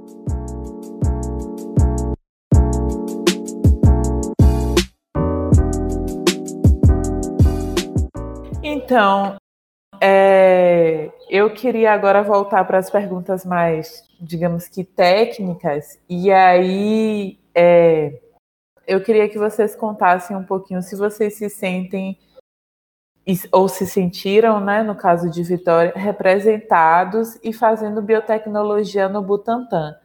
É, se a graduação de vocês preparou vocês para atuar lá, como é que vocês sentiram né, nessa questão? Então, Thalia, eu até já falei um pouquinho sobre é, como, eu, como eu senti que o preparo na minha graduação me ajudou no Instituto Butantan. É, então, me senti, sim, muito, muito preparada em relação a conhecimento e, e me senti, sim, muito representada fazendo estágio no Butantan. O Butantan faz muita coisa na área de biotech e o Instituto tem um mestrado profissional também biotecnologia e bioprocessos, para quem tiver interesse, dá uma pesquisada. É, tem muitas opções lá é, de estágio na área de biotecnologia. Infelizmente, como a Alan falou, em engenharia de bioprocessos e biotecnologia, só tem uma opção de, de laboratório, mas para quem faz biotech, para quem faz biologia, é, o pessoal de outras áreas aí também que estiver ouvindo o podcast, tem muitas, muitas opções de vagas lá e de continuidade na sua formação, né? Se você tiver interesse em, em fazer um, um, mestrado profissional, ou uma especialização, ou um mestrado, é, tem muita coisa na Tech. Ah, eu também, eu, eu me senti, é, assim, quando eu cheguei lá, é, eu fui para poder, para conhecer, né, a, o lugar, o complexo Butantan, que realmente é um complexo. É, o Butantan ele é, ele é muito grande, ele é composto por museus, vários, diversos museus, é, um parque, tem uma biblioteca, e assim, tem um espaço assim, quando você quando você vai. É, esse espaço não existe mais, tá, é, é Vitória? É, talvez você vai lembrar desse espaço, porque ele não existe mais, porque agora passou por uma reforma. Mas é um espaço assim, com, com várias árvores assim no meio, e aí você vai caminhando e aí você vai vendo, você vai lendo lá tem uns Tolden com a história do Butantan, com a história da biotecnologia no Butantan. Então, assim, foi, eu me senti muito representado, né? Eu falei, nossa, velho. Assim, eles expõem para todo mundo a biotecnologia, porque, assim, tem muitas empresas que é, atuam na área de biotecnologia, faz biotecnologia, mas não engrandece a biotecnologia. E no Butantan, quando eu entrei, eu até tirei várias fotos, assim, dos textos e tudo, eu falei, nossa, agora eu estou me sentindo em um lugar onde a, onde a biotecnologia realmente é uma empresa que a biotecnologia acontece e que valoriza a biotecnologia, que fala, olha só, isso aqui que eu faço é biotecnologia. Então, eu, quando eu entrei no Butantan, eu, eu vi isso, né? Eu vi esses, esses aí. E em relação ao preparo, eu senti que a minha faculdade ela me preparou muito bem é, principalmente a questão. Eu dei muita sorte, né? Porque, assim, o único laboratório que eu pude atuar era esse laboratório de processos. E durante a minha graduação, eu, eu fiz iniciação científica justamente na área de processos, né? Mas uma abordagem um pouco diferente. Eu fiz. Era um processo de simulação matemática, eu trabalhei com simulação computacional, um processo de fermentação é, alcoólica. E assim, eu trabalho hoje com um processo de fermentação para é, obtenção de antígeno vacinal. Não deixa de ser fermentação, existem os mesmos princípios, né? É, apesar de que no, na indústria farmacêutica é muito, você tem muito mais é, cuidados, assim, muito mais coisas de legislação que você deve seguir do que uma indústria de etanol, por exemplo. Mas o, o interessante é que eu pude aplicar conhecimento, né? É, um conhecimento de simulação computacional mesmo. Eu pude aplicar lá no Butantan. Eu fiz um trabalho, assim, um trabalho é, preliminar, né? Não estava no roteiro, não era para ter feito isso, mas eu consegui fazer uma simulação do processo fermentativo que eu faço diariamente no instituto. Tipo assim, eu consegui mostrar graficamente, mostrar por, é, através de equações matemáticas a fermentação que eu faço no dia a dia do laboratório. Então, isso foi uma contribuição minha, que, que eu contribuí para o laboratório, é, que não estava previsto, mas que eu trouxe da minha faculdade, essa visão mais é, matemática, assim, vamos dizer. Então, isso aí foi uma, foi uma, coisa que eu pensei, assim, quando eu, quando eu, quando eu entrei lá, porque meu trabalho é um trabalho, é um projeto que já tem 27 anos, então ele é um projeto muito já é, discutido, já se sabe muita coisa sobre a bactéria que eu, que eu desenvolvo, o projeto, já tem muita coisa que não aceita assim, é, é, alteração, vamos dizer assim. E quando a gente chega, pelo menos no meu caso, eu sempre pensei, ah, eu, eu quero fazer uma coisa nova, eu quero, eu quero testar uma coisa nova, eu quero, sei lá, eu, eu tenho essa, essa visão, né, de, de, querer contribuir de alguma maneira. Mas aí quando eu cheguei lá, que eu vi que o, o processo produtivo do, do meu polissacarídeo ele já é estabelecido, a, a OMS já fala como é que tem que ser. Então, tipo assim, tem vários rendimentos que tem que seguir, não pode mudar, não dá para você testar uma outra coisa. Não é mais a hora. O meu laboratório ele é um laboratório de desenvolvimento quase que escala piloto, então eu já não posso mais modificar muita coisa, a não ser pequenas coisas na, nas etapas de produção. Então, uma coisa que eu poderia modificar, que eu poderia é, acrescentar, veio da minha graduação, que foi essa questão matemática. Eu poderia colocar lá, não ia interferir em nada, mas ia é, agregar de alguma forma o, o projeto em si, né? Então, quando eu sair de lá, pelo menos eu vou deixar lá ó, não sei se alguém vai usar esse sistema de equações, mas esse sistema de equações consegue descrever o, o processo. Então, por exemplo, ah, se eu sei minha taxa de, de crescimento celular, é, eu consigo saber quanto que eu vou produzir de polissacarídeo. Eu, eu posso extrapolar. Minha fermentação, geralmente, em batelada alimentada, ela, ela, ela dura 20 horas. Mas, no meio da simulação, eu consigo extrapolar para 25 horas, 30 horas, 100 horas. Então, é uma coisa que eu trouxe da minha faculdade e que eu trouxe lá para o Estudo Tantan e que me ajudou muito. Eu acho que a faculdade me preparou bem, apesar de não ter me fornecido experiência dos equipamentos, dos laboratórios equipados, mas em termos de teoria, em termos de ciência, né, em termos científicos, acho que minha faculdade me preparou muito bem. Bem legal essa parte dos modelos matemáticos que você está utilizando no seu processo. E isso é muito interessante até de, de você falar, você até explicou um pouquinho né, o, o que é, mas é, o fato de que você ressalta muito que seu projeto tem mais de 20 anos e tudo mais, mas você conseguiu agregar um, uma coisa muito positiva para o projeto. Eu acho isso importantíssimo. Então, não importa o quão maduro o seu projeto tá, sempre tenho que, que agregar. Achei bem legal.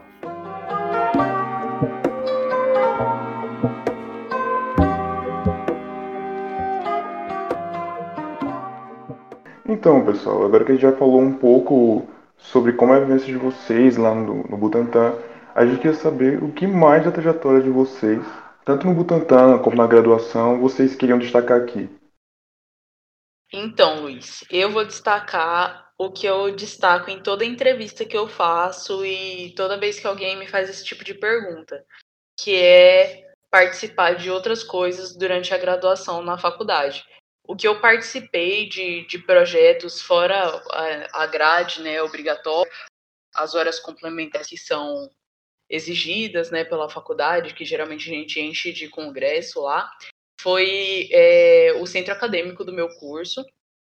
Na, no curso de biotecnologia aqui na UFBA, a gente tem algumas opções né, para os alunos é, participarem e todas elas são importantíssimas. eu escolhi participar do centro acadêmico porque quando entrei na universidade ele estava desativado. Então, eu meio calor ainda com alguns outros colegas da minha turma, a gente reativou o centro acadêmico.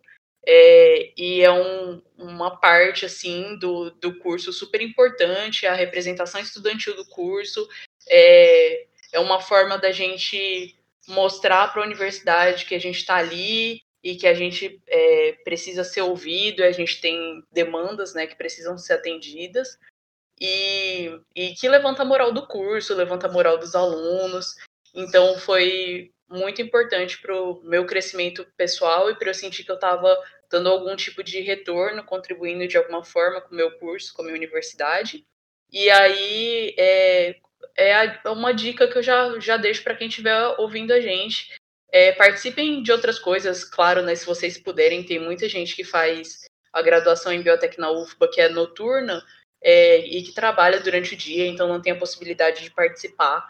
Mas se vocês puderem participar de outras coisas dentro da universidade, seja o centro acadêmico, seja a empresa júnior, a, a liga que tiver no seu curso, participe, tenha outras vivências. Isso é muito importante para o seu currículo, mas mais do que ser importante para o nosso currículo, é contribui muito para a nossa formação enquanto pessoas. Então, essa é a, é a vivência que eu gosto de destacar durante a minha graduação. Ah, eu acho muito pertinente, né, Vitória, isso que você falou. É, eu, eu gostaria de destacar, é, assim, não só é, fazer coisas dentro da, da, da, própria universidade, porque, assim, por exemplo, eu, durante a minha graduação, por estar no, no oeste da Bahia, que é um, um lugar onde é, a agricultura é quem, quem manda, né, onde tem, onde é conhecido como o, é, a capital do agronegócio, né? A gente está lá no, no, numa região né, que é conhecida como é, Matopiba, que é a nova fronteira agrícola do Brasil, onde tem produção de toneladas de soja, toneladas de milho e algodão todo ano. Então, por estar naquele, naquela região, eu não sabia nada de agricultura. Então, eu falei: ah, será que dá para poder aprender alguma coisa de agricultura? E Aí eu, eu resolvi fazer um curso técnico em paralelo com a faculdade, deu para fazer. Lá o nosso curso é integral. Só que lá tem muitos cursos dessa área de, de agricultura é, de graça. E assim, a maioria são semi-presencial. Você pode fazer metade online, metade. É, metade você vai para lá, né? De sábado, geralmente você vai para campo, você conhece as fazendas e tal. Isso é só para dizer assim, é, eu acho que durante a graduação é, é, a etapa que a gente tem de, de aprender, de arriscar, de conhecer. Eu sempre fui assim, eu estava fazendo uma iniciação científica, estava num projeto de extensão com o professor X, e estava fazendo um curso técnico e estava fazendo a graduação. E eu estava louco, assim, de, de coisa para poder fazer, é, assim, às vezes a gente não consegue dar conta. Eu não sei se eu dei conta perfeitamente de tudo, mas que eu aprendi muita coisa. E uma das, uma das coisas que eu gostaria, assim, indicar seria isso. Se, se surgir a oportunidade, você vê que consegue dar conta, você consegue, é, que vai te agregar em alguma coisa, faz e depois você só colhe frutos, porque o máximo que pode acontecer é sei lá, eu acho que se, não, se nada der certo, pelo menos o caminho, a trajetória que você, você fez vai te, te gerar muito, muito, muito conhecimento é, no futuro, né? Não só como, como engenheiro de biotecnologia, como biotecnologista, como estudante, mas como pessoa, né? Como é, a Vitória falou. Então, eu fiz isso, né? Tudo, tudo que, que abria e que eu podia fazer, eu fazia. Minha mãe falava, minha mãe ficava louca com isso. Minha mãe dizia que eu não, que não sabia o que, é, o, o que é que eu queria, mas eu fazia isso porque eu não sabia, o medo de não saber aonde atuar depois de formar. Então, já que eu estava lá no oeste da Bahia, que é só agricultura, eu teria que aprender um pouco de agricultura para depois né, saber qual é a dor do produtor, para depois tentar um, solucionar é, algum problema que esse produtor, região do oeste da Bahia tem no meio da biotecnologia. Então, eu, eu entrei nesse curso técnico, formei como técnico em, em agronegócio. Hoje eu também sou técnico em agronegócio, mas não existe. Na verdade, não fui nem buscar meu, meu diploma, é, mas serviu para muito aprendizado, muita coisa que o curso técnico em agronegócio é mais gerencial, então aprendi muita coisa é, de administração, de contabilidade. Então, me agregou, né, porque hoje eu tenho esse conhecimento, não só pelo título, né, que eu praticamente não uso esse, esse título de técnico de, é, em agronegócio, mas pelo conhecimento que gerou e que não teria se eu não tivesse é, arrumado um jeitinho de encaixar esse curso no, no, meio de tanta coisa dentro da faculdade que eu já fazia, esse, esse pulinho fora da faculdade. E, e o bom é que isso incentivou vários outros alunos. Eu fui o primeiro a fazer isso e vários outros alunos fizeram isso depois de mim, nas próximas turmas do técnico lá. É um curso técnico que, inclusive, tem em Salvador também esse curso. Técnico em agronegócio, é pelo, pelo Senar. E lá vários alunos também fizeram isso depois de mim e continuam fazendo também. Então, é bom que é, vamos ter vários engenheiros de biotecnologia também com conhecimento no agronegócio. É isso. Acho que uma das contribuições que eu poder, poderia dar é isso. É, se der para fazer alguma coisa, vai lá e faz. Acho que não tem, não tem por que não fazer, né? Gente, é, a gente falou muito aqui nesse episódio e falou muitas coisas diferentes, mas essa contribuição que vocês deram agora foi uma das mais importantes. É, e é algo que eu também sempre bato nessa tecla, porque sim, é, biotecnologia, seja engenharia de biotecnologia, como a Alan faz, seja engenharia de bioprocessos e biotecnologia, como o Luiz faz, ou seja, só a biotecnologia, como eu e Vitória é, formamos, né?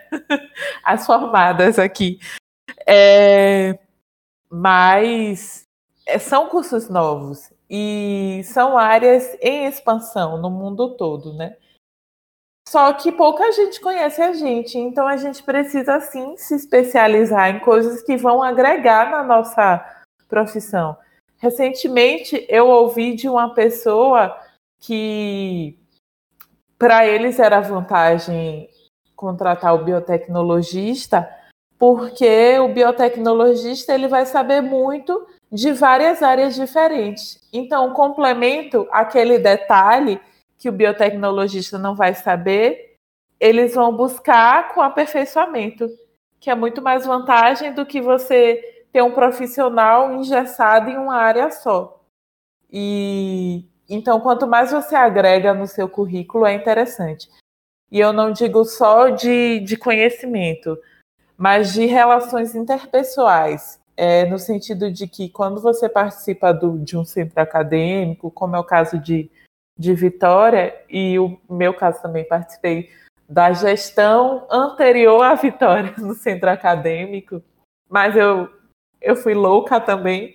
Igual a Alan falou, minha, minha família também surtou comigo quando eu fiz graduação, porque eu participei de tudo que eu consegui participar e eu ainda saí achando que eu poderia ter participado de mais coisas. Mas assim, o dia só tem 24 horas. Então, é, eu fui, fui participei do centro acadêmico, de divulgação científica, de empresa júnior, e tudo isso me agregou muito, assim, a ter um conhecimento de, de pessoas, né? Poder trabalhar com pessoas, poder trabalhar com liderança, que hoje em dia grandes empresas elas focam muito nessa questão de, de liderança, de você ser líder, de você não, não ser chefe, de você saber apresentar, de você lidar com pessoas. Então, essas questões de relações interpessoais é, é, são muito importantes. Muitas empresas, quando você vai preencher cadastro em site, é, você vê lá de que instituições você participou. E aí tem centro acadêmico, tem empresa júnior, tem, tem várias coisas, né? É, então eu só estou falando aqui para agregar o que vocês falaram. Participem quem está ouvindo, do máximo de coisas que vocês conseguirem. Não seja louco, não participe de coisas ao mesmo tempo. Você pode só escolher um para participar, mas tente participar de alguma coisa. Para conhecer pessoas de semestres diferentes, para ter uma realidade diferente do curso do que só assistir aula. Não seja um estudante que só assista a aula. Essa é a verdade. Se destaque de alguma forma que, que você só tem a ganhar. Eu acho que é de consenso geral aqui que a família de todo mundo surtou um pouquinho enquanto a gente estava tá na graduação ainda. Porque eu acho que isso muito como vocês também aproveitavam toda a oportunidade que aparecia. Centro acadêmico, tivemos lá a fundação da empresa Júnior, outros estágios por fora, IC, enfim, uma infinidade de coisas que a gente acaba aproveitando de tudo. Só que aí eu, eu tenho só um, um conselho também. É, aproveite todas as oportunidades, mas também tenha um controle sobre sua vida. Porque também pegar demais e não conseguir fazer tudo bem, a gente acaba se frustrando um pouco com isso. E aí a gente tem que tomar cuidado com burnout, essas coisas. É só um conselho geral. Aproveite as oportunidades, só mais que quando você vê que está no seu limite, pise no freio e segure o que você já tem e aproveite. A não ser que você substitua uma coisa por outra também. Mas enfim. Mas vocês estavam falando aí até mesmo da questão do que destacar é, durante a graduação, a trajetória. E foi até uma dica que serviu para mim também, porque geralmente como perguntam isso, eu fico sem saber o que dizer. É tanta coisa que às vezes só quer destacar um pequeno ponto, um pequeno marco da história da gente durante esse, tempo. Então, o que vocês falaram aí de destacar a versatilidade que a gente tanto fala e eu às vezes esqueço de aplicar, é uma coisa muito legal. E também sobre a questão do agronegócio, que ela falou, você deu um estalo aqui na minha cabeça, que realmente eu preciso fazer um curso desse. Até mesmo pelo, pela área que eu estou trabalhando. Eu só precisando terminar a graduação antes para ficar tranquilo e conseguir meter um curso desse. O curso que eu fiz do Senai é, é muito bom, velho, muito bom mesmo. Né? Eu recomendo. É um curso muito legal. Você, você vê coisas que na graduação a gente não vê. Tipo assim, apesar da gente ser um curso multidisciplinar, é, a gente sai da, da graduação sem saber. É, na minha graduação não tem nenhuma, nenhuma, nenhuma disciplina. Não, mito, tem uma única disciplina que se chama é, engenharia econômica, parece, que fala de economia, fala dessa parte aí, mas isso é bem básico mesmo. E não fala de marketing. Esse curso ele foi bem completo nesse sentido, porque assim, não queria saber coisa de, de produção, de agro, de agro, de produção assim de essas coisas assim, que eu acho que essa, essas técnicas, essas coisas é até mais fácil da gente ler um livro, conseguir aplicar, né? Mas essa questão de é, marketing, marketing aplicado ao agronegócio, é, contabilidade, contabilidade aplicado ao agronegócio, é, me agregou muito, muito mesmo.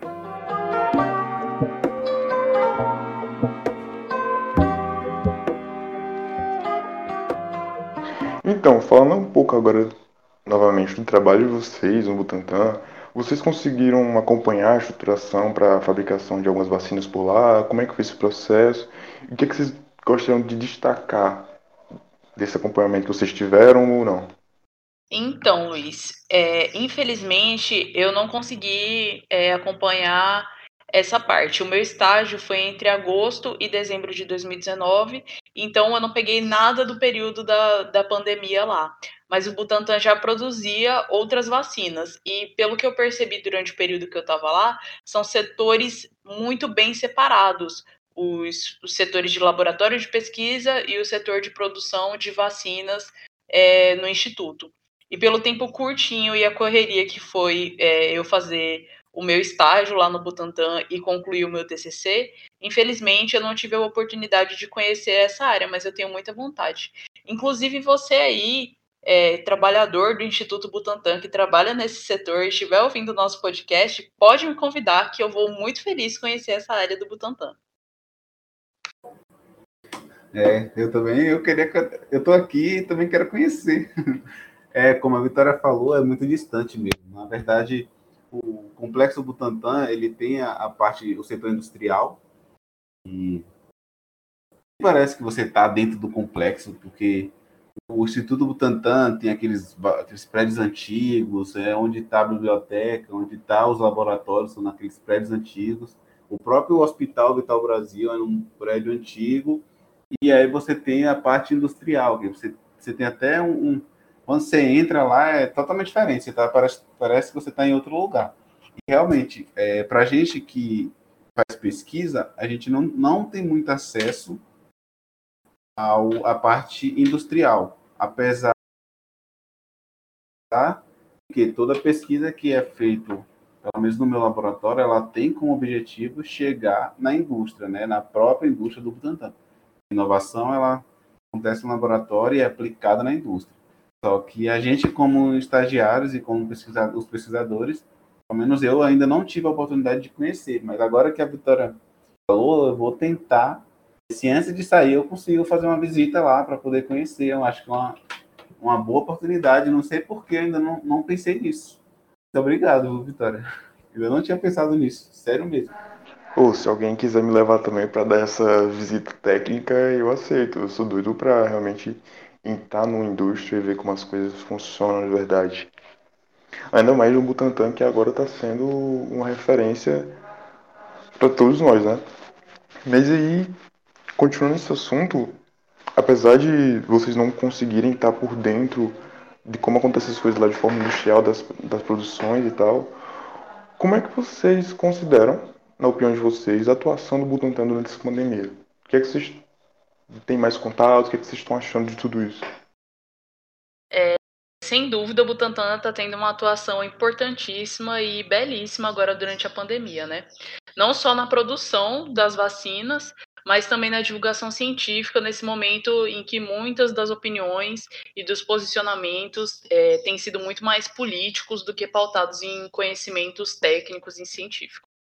É, a atuação e a publicidade que o Butantan tem feito também está é, contribuindo muito, na minha opinião, para conscientizar a população da importância do investimento em ciência no nosso país, é, da importância é, de institutos como o Butantan, não só na atuação contra o Covid, mas da importância que eles já tinham e continuam tendo no nosso país no combate a outras doenças e na produção de muitos imunobiológicos.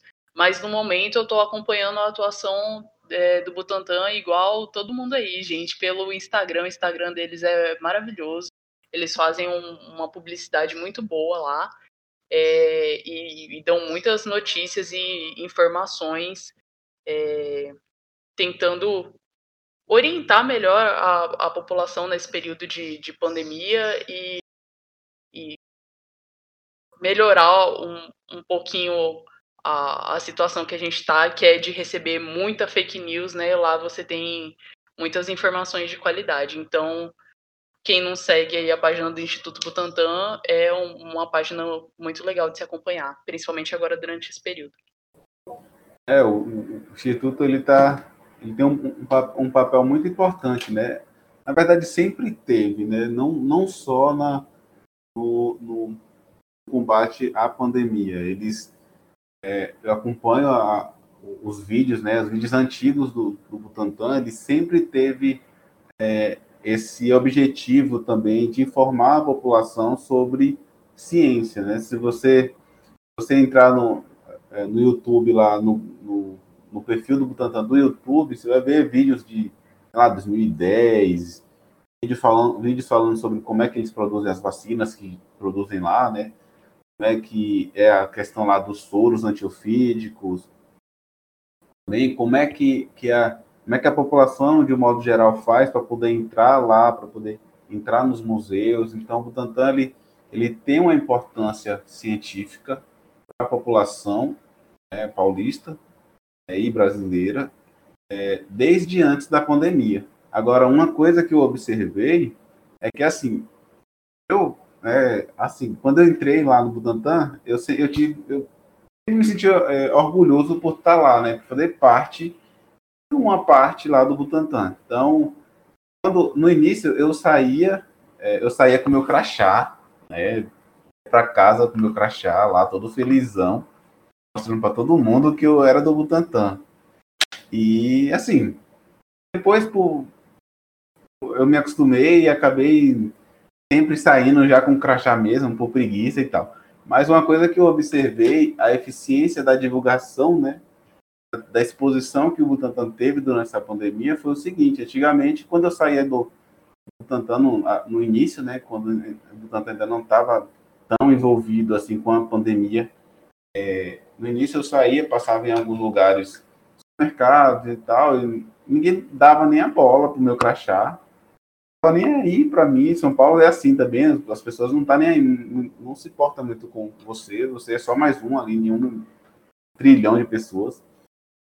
E mas depois que começou toda essa, essa discussão política, esse, essas questões envolvendo o estudo do Tantan, parei até de não sair com crachá, porque quando eu saía com crachá, volta e meia, as pessoas me perguntavam, isso era bom também, né? Perguntavam, ah, e aí, como é que como é que é lá? Vocês já se vacinaram? Você, vocês, como é que é, como é que como é que é essa vacina? Por que é que o Butantan escolheu essa vacina?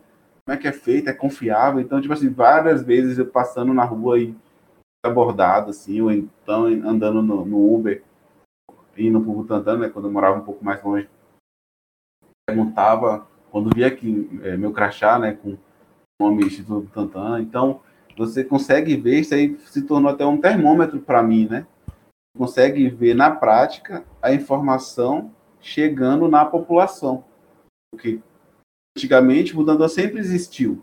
As pessoas sempre viram né, que é, as pessoas, o funcionário do Butantan sempre sai com os, com os crachados e tal no pescoço e, e, não tira, né, até chegar em casa.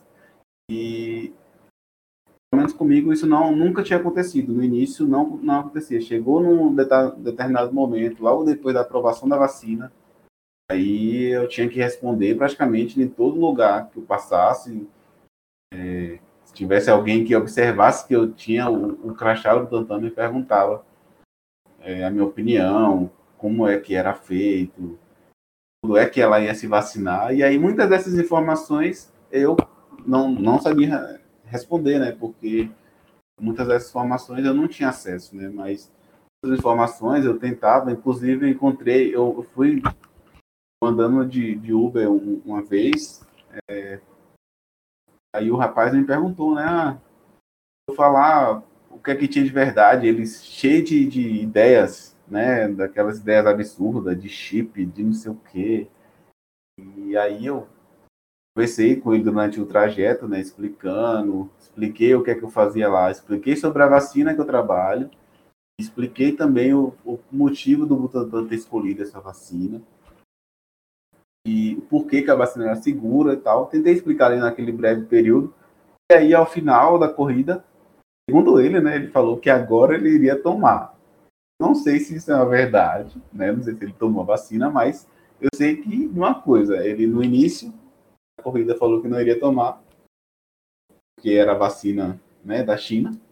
E depois da corrida falou: ah, agora eu entendi, eu vou tomar. Não sei se ele tomou, sei o que aconteceu, não sei se eu, se eu plantei uma sementinha ali, verdade na mente dele, né? Destruiu um, um braço do fake news, eu não sei, mas isso, esse termômetro eu, eu, realmente senti assim, e não só eu, eu já vi outras pessoas comentando lá, inclusive em, em entrevistas de funcionários né, que falaram que a partir do momento, teve um determinado momento que as pessoas paravam eles na rua para poder perguntar sobre coisas relacionadas à, à vacina. Muito legal.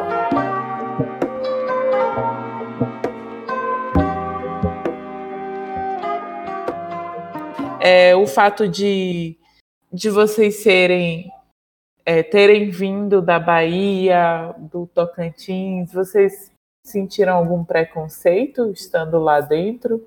Assim, preconceito regional, mais conhecido como xenofobia. é, por serem daqui ou não? O pessoal aqui de São Paulo tem, não dentro do Butantã, mas o pessoal de São Paulo tem muito costume de chamar um baiano, né? Não chamar pelo nome, chamar ou chamar de Bahia, ou chamar de baiano, né? Nordestino em forma geral, né? Então, isso eu percebi aqui em São Paulo. É, no, é, aqui onde eu moro, aqui nessa república onde eu moro, a maioria do, das pessoas são nordestinas. Né, que é, vizinho do meu quarto tem um pernambucano, um cearense, tem um paraibano. E até entre, entre, entre a gente mesmo, a gente chama o, o, as pessoas pelo nome do estado, né? Então, assim, uma das coisas que eu me incomodei no início, não pelo fato de, de, de, é, de não gostar da Bahia, pelo amor de Deus, eu tenho orgulho de ser baiano, mas eu achava assim, as pessoas, quando, quando sabia que eu era baiano, parecia que esquecia do meu nome, é, chamava de baiano. Não dentro do Butantã, né? As pessoas, pessoas é, as pessoas paulistas de forma geral, né? Ah, tudo, ah, o baiano, o baiano. Eu acho que isso acontece com todos os baianos. Já vi vídeos, inclusive é, paródias, falando que todo nordestino que está na Bahia, já, é, eu conversei com a, com, a, com a paulistana uma vez e ela falou que do nordestino, eles costumam de chamar de baiano e também é, chamar de forma pejorativa, né?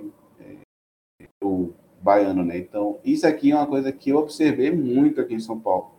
Existe, é era uma coisa que eu imaginava que não existia, mas existe sim. Existe essa questão de é, saber que você é baiano e te chamar de baiano. Tipo assim, você é baiano. Então, se tiver três baianos no mesmo lugar, é, é baiano, é, todo mundo vai responder, porque é, chamam todo mundo de baiano. Isso foi uma coisa que eu percebi aqui. Não sei se, se, isso acontece com. Se isso aconteceu com você, Vitória. Não dentro do Butantan. Então, Alan, é, a, a, minha experiência foi mais ou menos igual à sua. Dentro do Instituto Butantan, é, eu não senti isso em nenhum momento. É, em São Paulo existe muito isso sim, mas como vocês podem perceber, eu tenho esse R puxado. E eu não sou da Bahia, eu sou apaixonada pela Bahia, moro aqui há cinco anos, mas eu nunca peguei o sotaque belíssimo daqui. Eu tenho esse meu sotaquezinho meio de paulista, porque meus pais são de São Paulo. Então, lá em São Paulo, a galera, pelo meu sotaque, não repara muito que eu sou de fora. É, então, não passei por isso de, de nenhuma maneira, mas aí, a partir do momento que que você fala, né, que você mora na Bahia, tem um monte de piadinha e perguntinha em São Paulo, não dentro do Instituto Butantan, nunca passei por, por uma coisa é, desse tipo. Mas em São Paulo tem bastante da, das pessoas perguntarem e, e, querer imitar sotaque, fica ridículo, né? Fica muito estranho o paulista imitando o sotaque do baiano. Mas, enfim, tem muita gente que, nossa, acha super engraçado. E aí, vocês passam um dia na rede lá, eu corto todos esses, tipos de brincadeira, gente. Tipo, não, não sou fã mesmo dessas brincadeirinhas que eles ficam fazendo. E, e moro aqui há cinco anos e adoro a Bahia e sou a primeira a defender, mas dentro do Instituto não passei por nenhuma situação assim.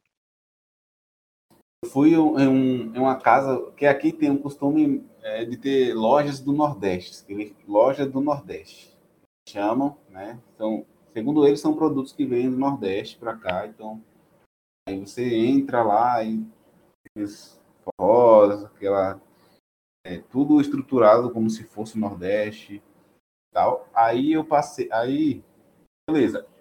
Eu entrei lá para comprar um doce de banana lá. Tava com vontade de comer um doce de banana. Aí passei para comprar um doce de banana. Aí tinha um, um, um rapaz que tava tinha escrito no, no, no uniforme dele é, treinamento. Ele estava, provavelmente ele estava participando de, algum processo para ser vendedor lá. Né? E aí esse, esse rapaz ele era negro, né? E ele ficava a todo momento que ele atendia qualquer pessoa, ele ficava meu rei. Ah, você quer ver isso aqui, meu rei? Você quer não sei o que, meu rei? Então, ele falava meu rei a cada cada palavra que ele falava, ele falava meu rei. Aí eu chamei ele no canto, né? Que assim, eu achei um pouco diferente, né? Engraçado até. Aí eu chamei ele no canto assim e perguntei: Ô amigo, você é da Bahia? Aí ele falou que não. Eu falei: Ah, você sabe que nós baianos, né? Eu sou da Bahia, e nós baianos não falamos meu rei. Isso aí é uma coisa da mídia e tal. Mas assim, eu falei com. Não foi para corrigir, não foi para nada, foi só para. Eu não sabia o que estava acontecendo, né? Só para dar uma informação para ele. A gente não fala meu a gente fala velho. Aí ele chegou e falou para mim, ah, é porque é, eu estou sendo contratado agora e meu, o patrão falou que eu tenho que ficar falando meu rei. Nossa, aquilo me deu uma tristeza, porque eu senti, primeiro, é, apropriação cultural de uma forma muito, muito ruim, porque ele era, uma, ele era a única pessoa negra do, do estabelecimento e a única que estava falando meu rei a todo momento. Então, eu, eu, eu, eu me senti assim no lugar dele, me coloquei no lugar dele e falei, nossa, é, senti um pouco de preconceito né, pelo fato dele ser negro e ter que ficar falando, ter que estar se submetendo a ficar falando aquilo a todo momento. Para mim ficou como se fosse é, passando por ridículo mesmo, porque estava muito.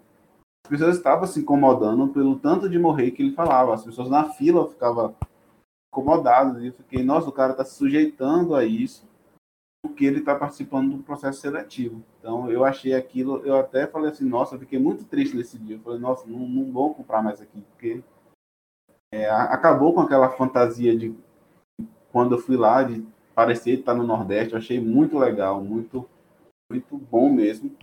Mas depois, quando eu vi isso e ele me falou porque é que ele ficava falando repetidamente meu rei, meu rei, meu rei, eu fiquei muito, muito, muito chateado com aquilo. É, realmente é complicado.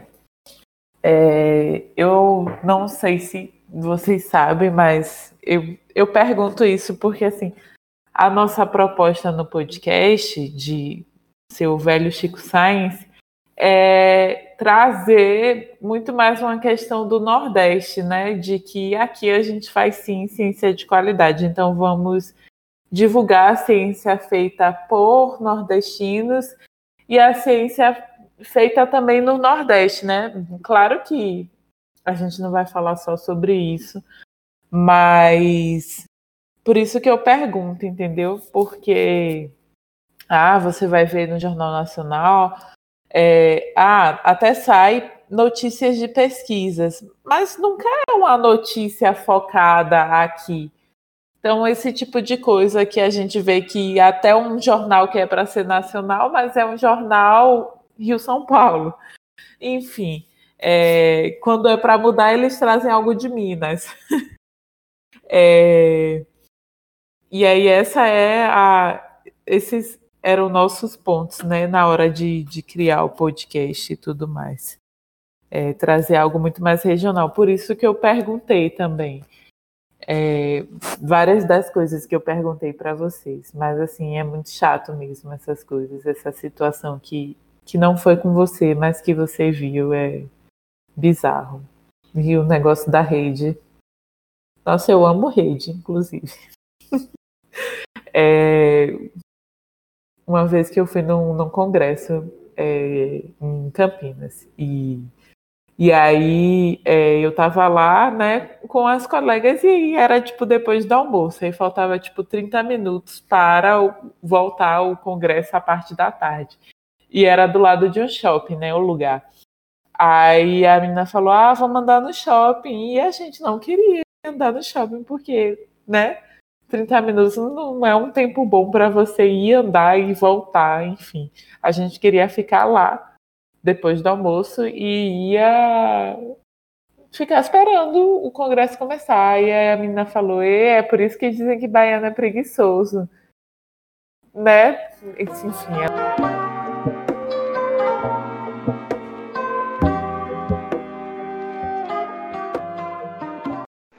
Então, pessoal, depois de tudo isso, o que é que vocês estão planejando para o futuro de vocês, na carreira? O que é que vocês querem fazer daqui por diante?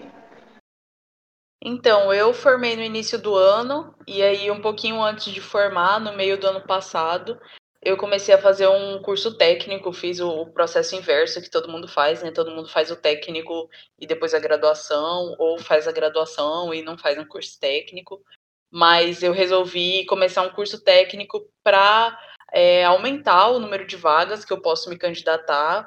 Aqui na Bahia, principalmente, tem muitas vagas para técnico em química e pouquíssimas vagas para a área de biotecnologia.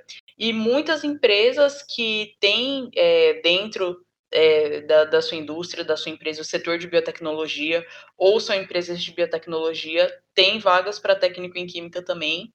É, então, na minha urgência de ter uma indústria e, e já entrar na indústria é, de alguma forma, eu comecei a fazer o técnico em química e estou fazendo estágio agora na Bayer.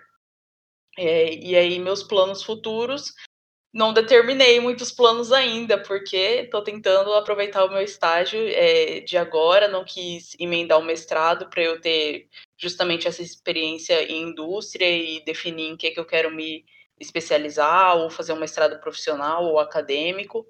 É, e aí a minha ideia é concluir o curso técnico, é, continuar o estágio na Bayer e, e pensando aí em que, que eu vou me especializar, se eu vou fazer um mestrado profissional ou não, ou acadêmico ou não. Bom, meus planos para é, o futuro, né? Ele, assim, é, eu penso daqui alguns meses, eu vou defender meu TCC 2 em setembro, está definido, né? Dia 1 de setembro eu defender, então eu estarei apto a, a concluir, né? E em setembro é justamente uh, o mês que termina meu estágio, e ou aliás, meu estágio já, já termina agora, dia que vem, já termina o estágio uh, obrigatório, né, a carga horária que eu tinha que cumprir. Aí eu tenho a bolsa até setembro. E meu TCC também até setembro. Então ainda fico aqui até setembro. Eu escolhi não defender meu TCC antes, porque é, acabando meu vínculo com a universidade, o vínculo com, com o estudo do Tantan também acaba e eu quero aproveitar o máximo de tempo que eu puder. Então eu adiei mais um pouquinho para poder apresentar o TCC até setembro, né? E aí, após a finalização do meu TCC com o diploma na mão, eu vou buscar é, empresas aqui no estado de São Paulo. Eu vi que tem muitas oportunidades para quem quer seguir na área farmacêutica, até para quem quer seguir na área da agricultura. São Paulo também é um grande produtor, é, inclusive ali na região de, é, de Ribeirão Preto, de Campinas. É, para você, Luiz, que tem interesse, é, também São Paulo também tem muita parte da, é, de agricultura e também, né, principalmente a área de saúde, né? Saúde também São Paulo é um grande foco.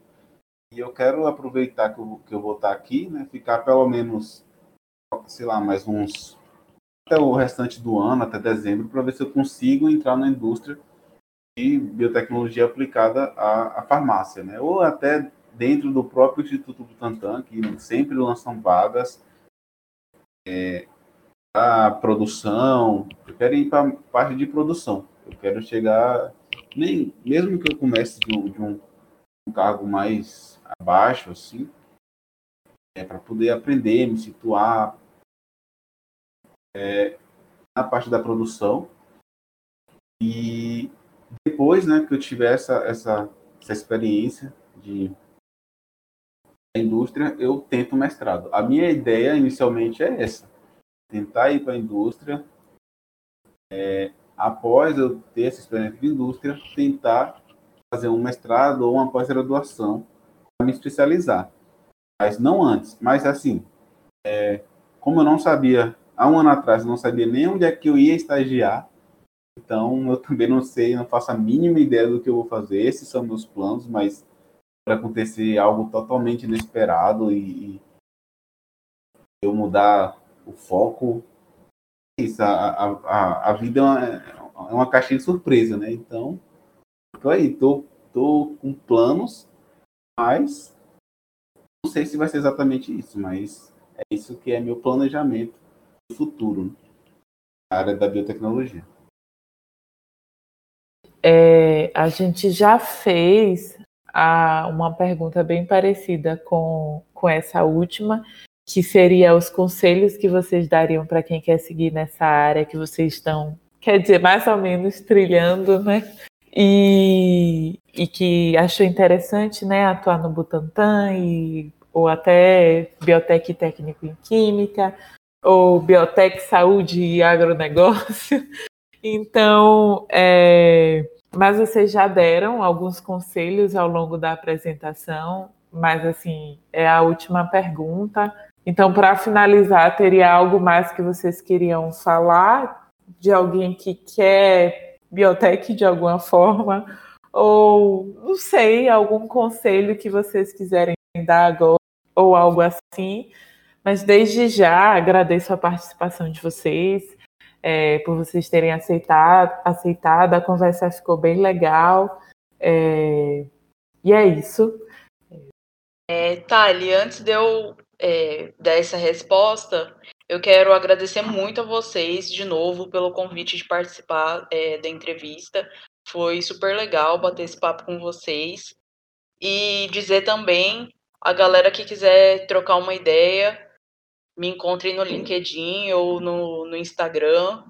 É, gosto muito de conversar com todo mundo e trocar essas experiências. Acho que a gente se ajuda bastante assim.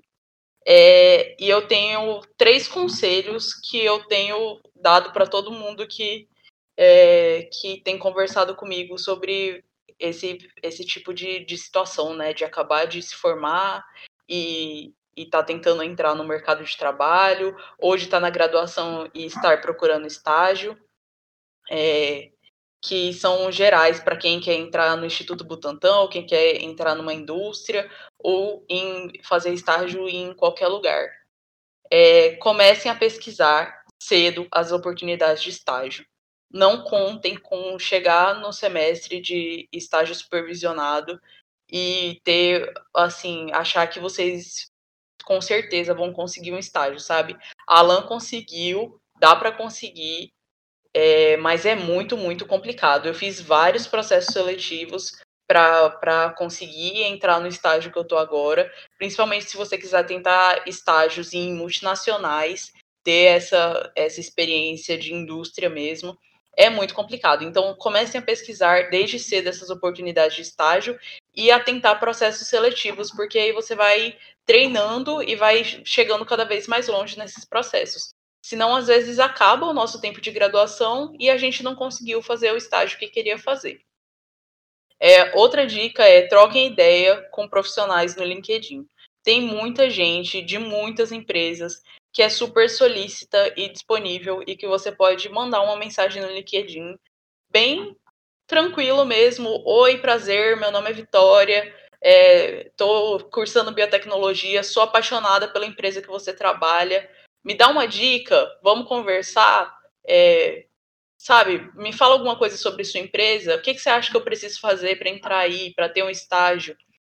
Tem muita gente que é muito gente boa e vai conversar com vocês super tranquilo, gente. Sério, eu já consegui é, marcar um bate-papo. Eu fiz um, um meet com uma moça que trabalha no RH da Ambev e ela foi super solícita, super gente boa e me deu várias dicas de processo seletivo. Então tem muita gente assim.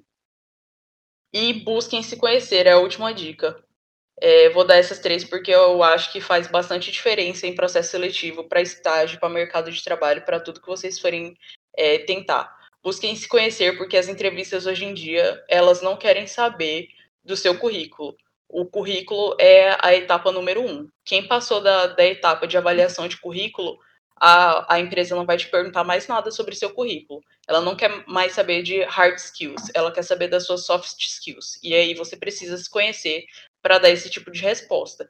E isso contribui para você passar em processo seletivo e contribui na sua construção e no seu conhecimento enquanto pessoa. Então, assim, que seja uma terapia, que seja lendo livro de autoajuda, que seja fazendo uma meditação, uma autorreflexão, o que você se identificar, mas busque conhecer mais é, sobre você. E aí tem muito, muitos preconceitos dentro disso, e a gente vive numa sociedade que passa, as pessoas passam a vida sem, sem procurar se conhecer e refletir sobre si mesmo, né? E aí tem umas coisas assim, ah, é, terapia, psicólogo é coisa de maluco. Gente, se vocês estão na faixa aí dos 20 e poucos anos, vocês já descobriram que ninguém é muito certo da cabeça. Então, procurem se conhecer, conhecer os BOs aí da sua cabeça e saber o que, que você tem de qualidades e de defeitos, que isso também conta muito para o mercado de trabalho. Bom, eu também queria é, agradecer também a toda a equipe, né, pelo convite, dizer que foi muito proveitoso a conversa com vocês não conhecia a Vitória e esse final dela aí, com certeza vou é, utilizar essas dicas, muito boas mesmo. E a única coisa que eu tenho assim para poder incluir no que a Vitória falou, né, que foi, foram perfeitas, ia muito ter. Não, ainda dá tempo, né, que eu vou formar agora, então vou aproveitar bastante essas dicas aí que você falou, Vitória. É, e outra coisa, não fique achando que você não é capaz, eu acho. Eu, eu tinha muito disso, de achar, ah, essa vaga no Butantan não é para mim, velho. O que é que eu vou fazer lá? Então, tipo assim, ah, aquela empresa multinacional, não fica achando que não é para você. É, mete a cara, se esforça e, e, e vai, que tudo é para quem quiser, tudo é para quem tem coragem e para quem está disposto a pagar o preço. É, é isso aí que eu, que eu finalizo, né? Muito obrigado a, a, a todos vocês. É, eu também queria agradecer muito a participação de vocês e eu, apesar de ter entrado intruso na gravação, assim, já no finalzinho, que foi muito legal ter escutando um pouco o que vocês tinham a dizer sobre a trajetória de vocês e sobre vocês mesmo. E a gente tem o último quadro, que eu não sei se vocês deram uma olhada na pauta, mas é o choque de ciências. E, e aí, no Choque de Ciências, é o nosso quadro de dicas científicas ou não, a ver com o episódio ou não, que vocês quiserem colocar agora. Então, se vocês tiverem uma dica assim de cultura pop, de. É uma dica de qualquer coisa. Então, é, fiquem à vontade para dar. Minha dica de hoje, seguindo essas últimas falas é, do pessoal, é, tem um, uma instituição chamada Biominas, e aí eles dão cursos, que tem cursos de soft skills também, para biociências. E é uma instituição bem interessante, assim, muitos cursos são pagos, para quem é estudante, Muitos cursos não são baratos, mas dá uma olhada nos conteúdos que podem ser interessantes para você que, que quer atuar é, como pesquisador em biociências e tudo mais. E com relação a, a alguma outra dica que eu possa dar de mais relacionada a, a fora da academia, eu, eu acho que é muito importante fazer terapia. Então, minhas dicas de hoje é biominas e faça terapia. Thalia, amei suas dicas, anotei aqui, vou dar uma olhada. É, faça terapia é uma dica muito boa. E a minha dica é cultura pop, porque eu adoro assistir séries e filmes relacionados à ciência ou biotech. E uma série que eu assisti recentemente é da Netflix, é relacionado, o tema central assim da série é bem relacionado à biotech, que é a série The One. Aí depois vocês dão uma pesquisadinha. E aí, sem dar spoiler, a protagonista é uma geneticista, então tem tudo a ver com a gente. E a ideia central é que ela criou um, um programa que combina as pessoas, dá um match entre duas pessoas, é, comparando o código genético dessas pessoas. Então, é super legal, nem que seja para você aí de, de biotech ou de biologia ou de outras áreas das ciências, é, assistir para dar uma criticada no que, que é muito mentira na série e o que, que poderia ser real. E é bem legal. Uma dica, é, dentro do que a Vitória falou, dessa questão do autoconhecimento, é, essa questão de livro de autoajuda, mas não é bem um livro de autoajuda, é um livro de conhecimento pessoal, é, de desenvolvimento pessoal. É o livro Os Sete Hábitos das Pessoas Altamente Eficazes. É um livro que é, ele, ele mostra como ser eficaz, mas não eficaz no sentido de produtividade é, apenas isso. Ele mostra como ser uma pessoa eficaz em tudo que você se dispuser a fazer, num relacionamento, é um livro muito bom do Stephen Covey. Indico, super indico, é o meu livro de, de cabeceira. Dentro desses livros tem vários testes que você pode fazer, é muito, muito interessante, apesar de ser um pouco complexo no início, quando ele tenta é, definir algum, algumas coisas que você tem que saber para continuar o livro, mas é um livro muito bom, super recomendo. E eu recomendo também outra coisa, eu recomendo o, o site da, é, da Exib, a Escola Superior do Estudo Butantan, é a, quem é responsável pelos estágios, pelos processos de, de pós-graduação. eles também têm um, um projeto muito bom que eles lançam todo mês praticamente cursos online, cursos de imunologia, com certificado, com tudo, muito bom mesmo. Agora é muito concorrido, então assim eles lançam, eles divulgam lá no Instagram é, hoje e duas horas acaba as vagas e aí você então, eu recomendo entrar lá no, no site da Exib. No próprio no, no site do Instituto Butantan tem a aba lá Exib, você clica. E aí tem lá os dias que vão ter os cursos, quais cursos e quando é que vai estar com a inscrição aberta. E se você ficar esperando só pelo, pelo, pelo Instagram, né, pela notificação lá, pelos stories, quando eles postam o story que abriu, já fechou, porque entra, entra muita gente se inscreve. Então, isso é uma dica que eu dou, essas duas dicas, para finalizar minha participação aqui. Então, como eu entrei de intruso aqui hoje, eu não tinha uma, uma dica em mente do que falar, mas vou falar de uma coisa que é motivacional, pelo menos para mim. E Persona Fag, Persona Fag sempre fala de Persona. Então, o que eu indico hoje é que mesmo para quem nunca jogou Persona, escute a trilha sonora do Persona 5. É maravilhosa, é um jazz que dá aquele, aquele feeling de animação, que tem todo um sentimentalismo carregado nas letras e, e no, na trilha sonora também. Ou em toda a, em toda a melodia também. Então é isso. Escutem, escutem a trilha sonora de Persona 5, que é maravilhosa.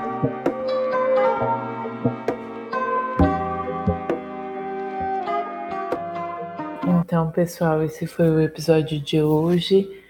E é, acompanhem o podcast nas redes sociais, mandem perguntas, contribuições, e-mails. A gente é o Velho Chico Science no Twitter, no Instagram e nas plataformas para ouvir. E é isso. Muito obrigada novamente aos convidados e até a próxima.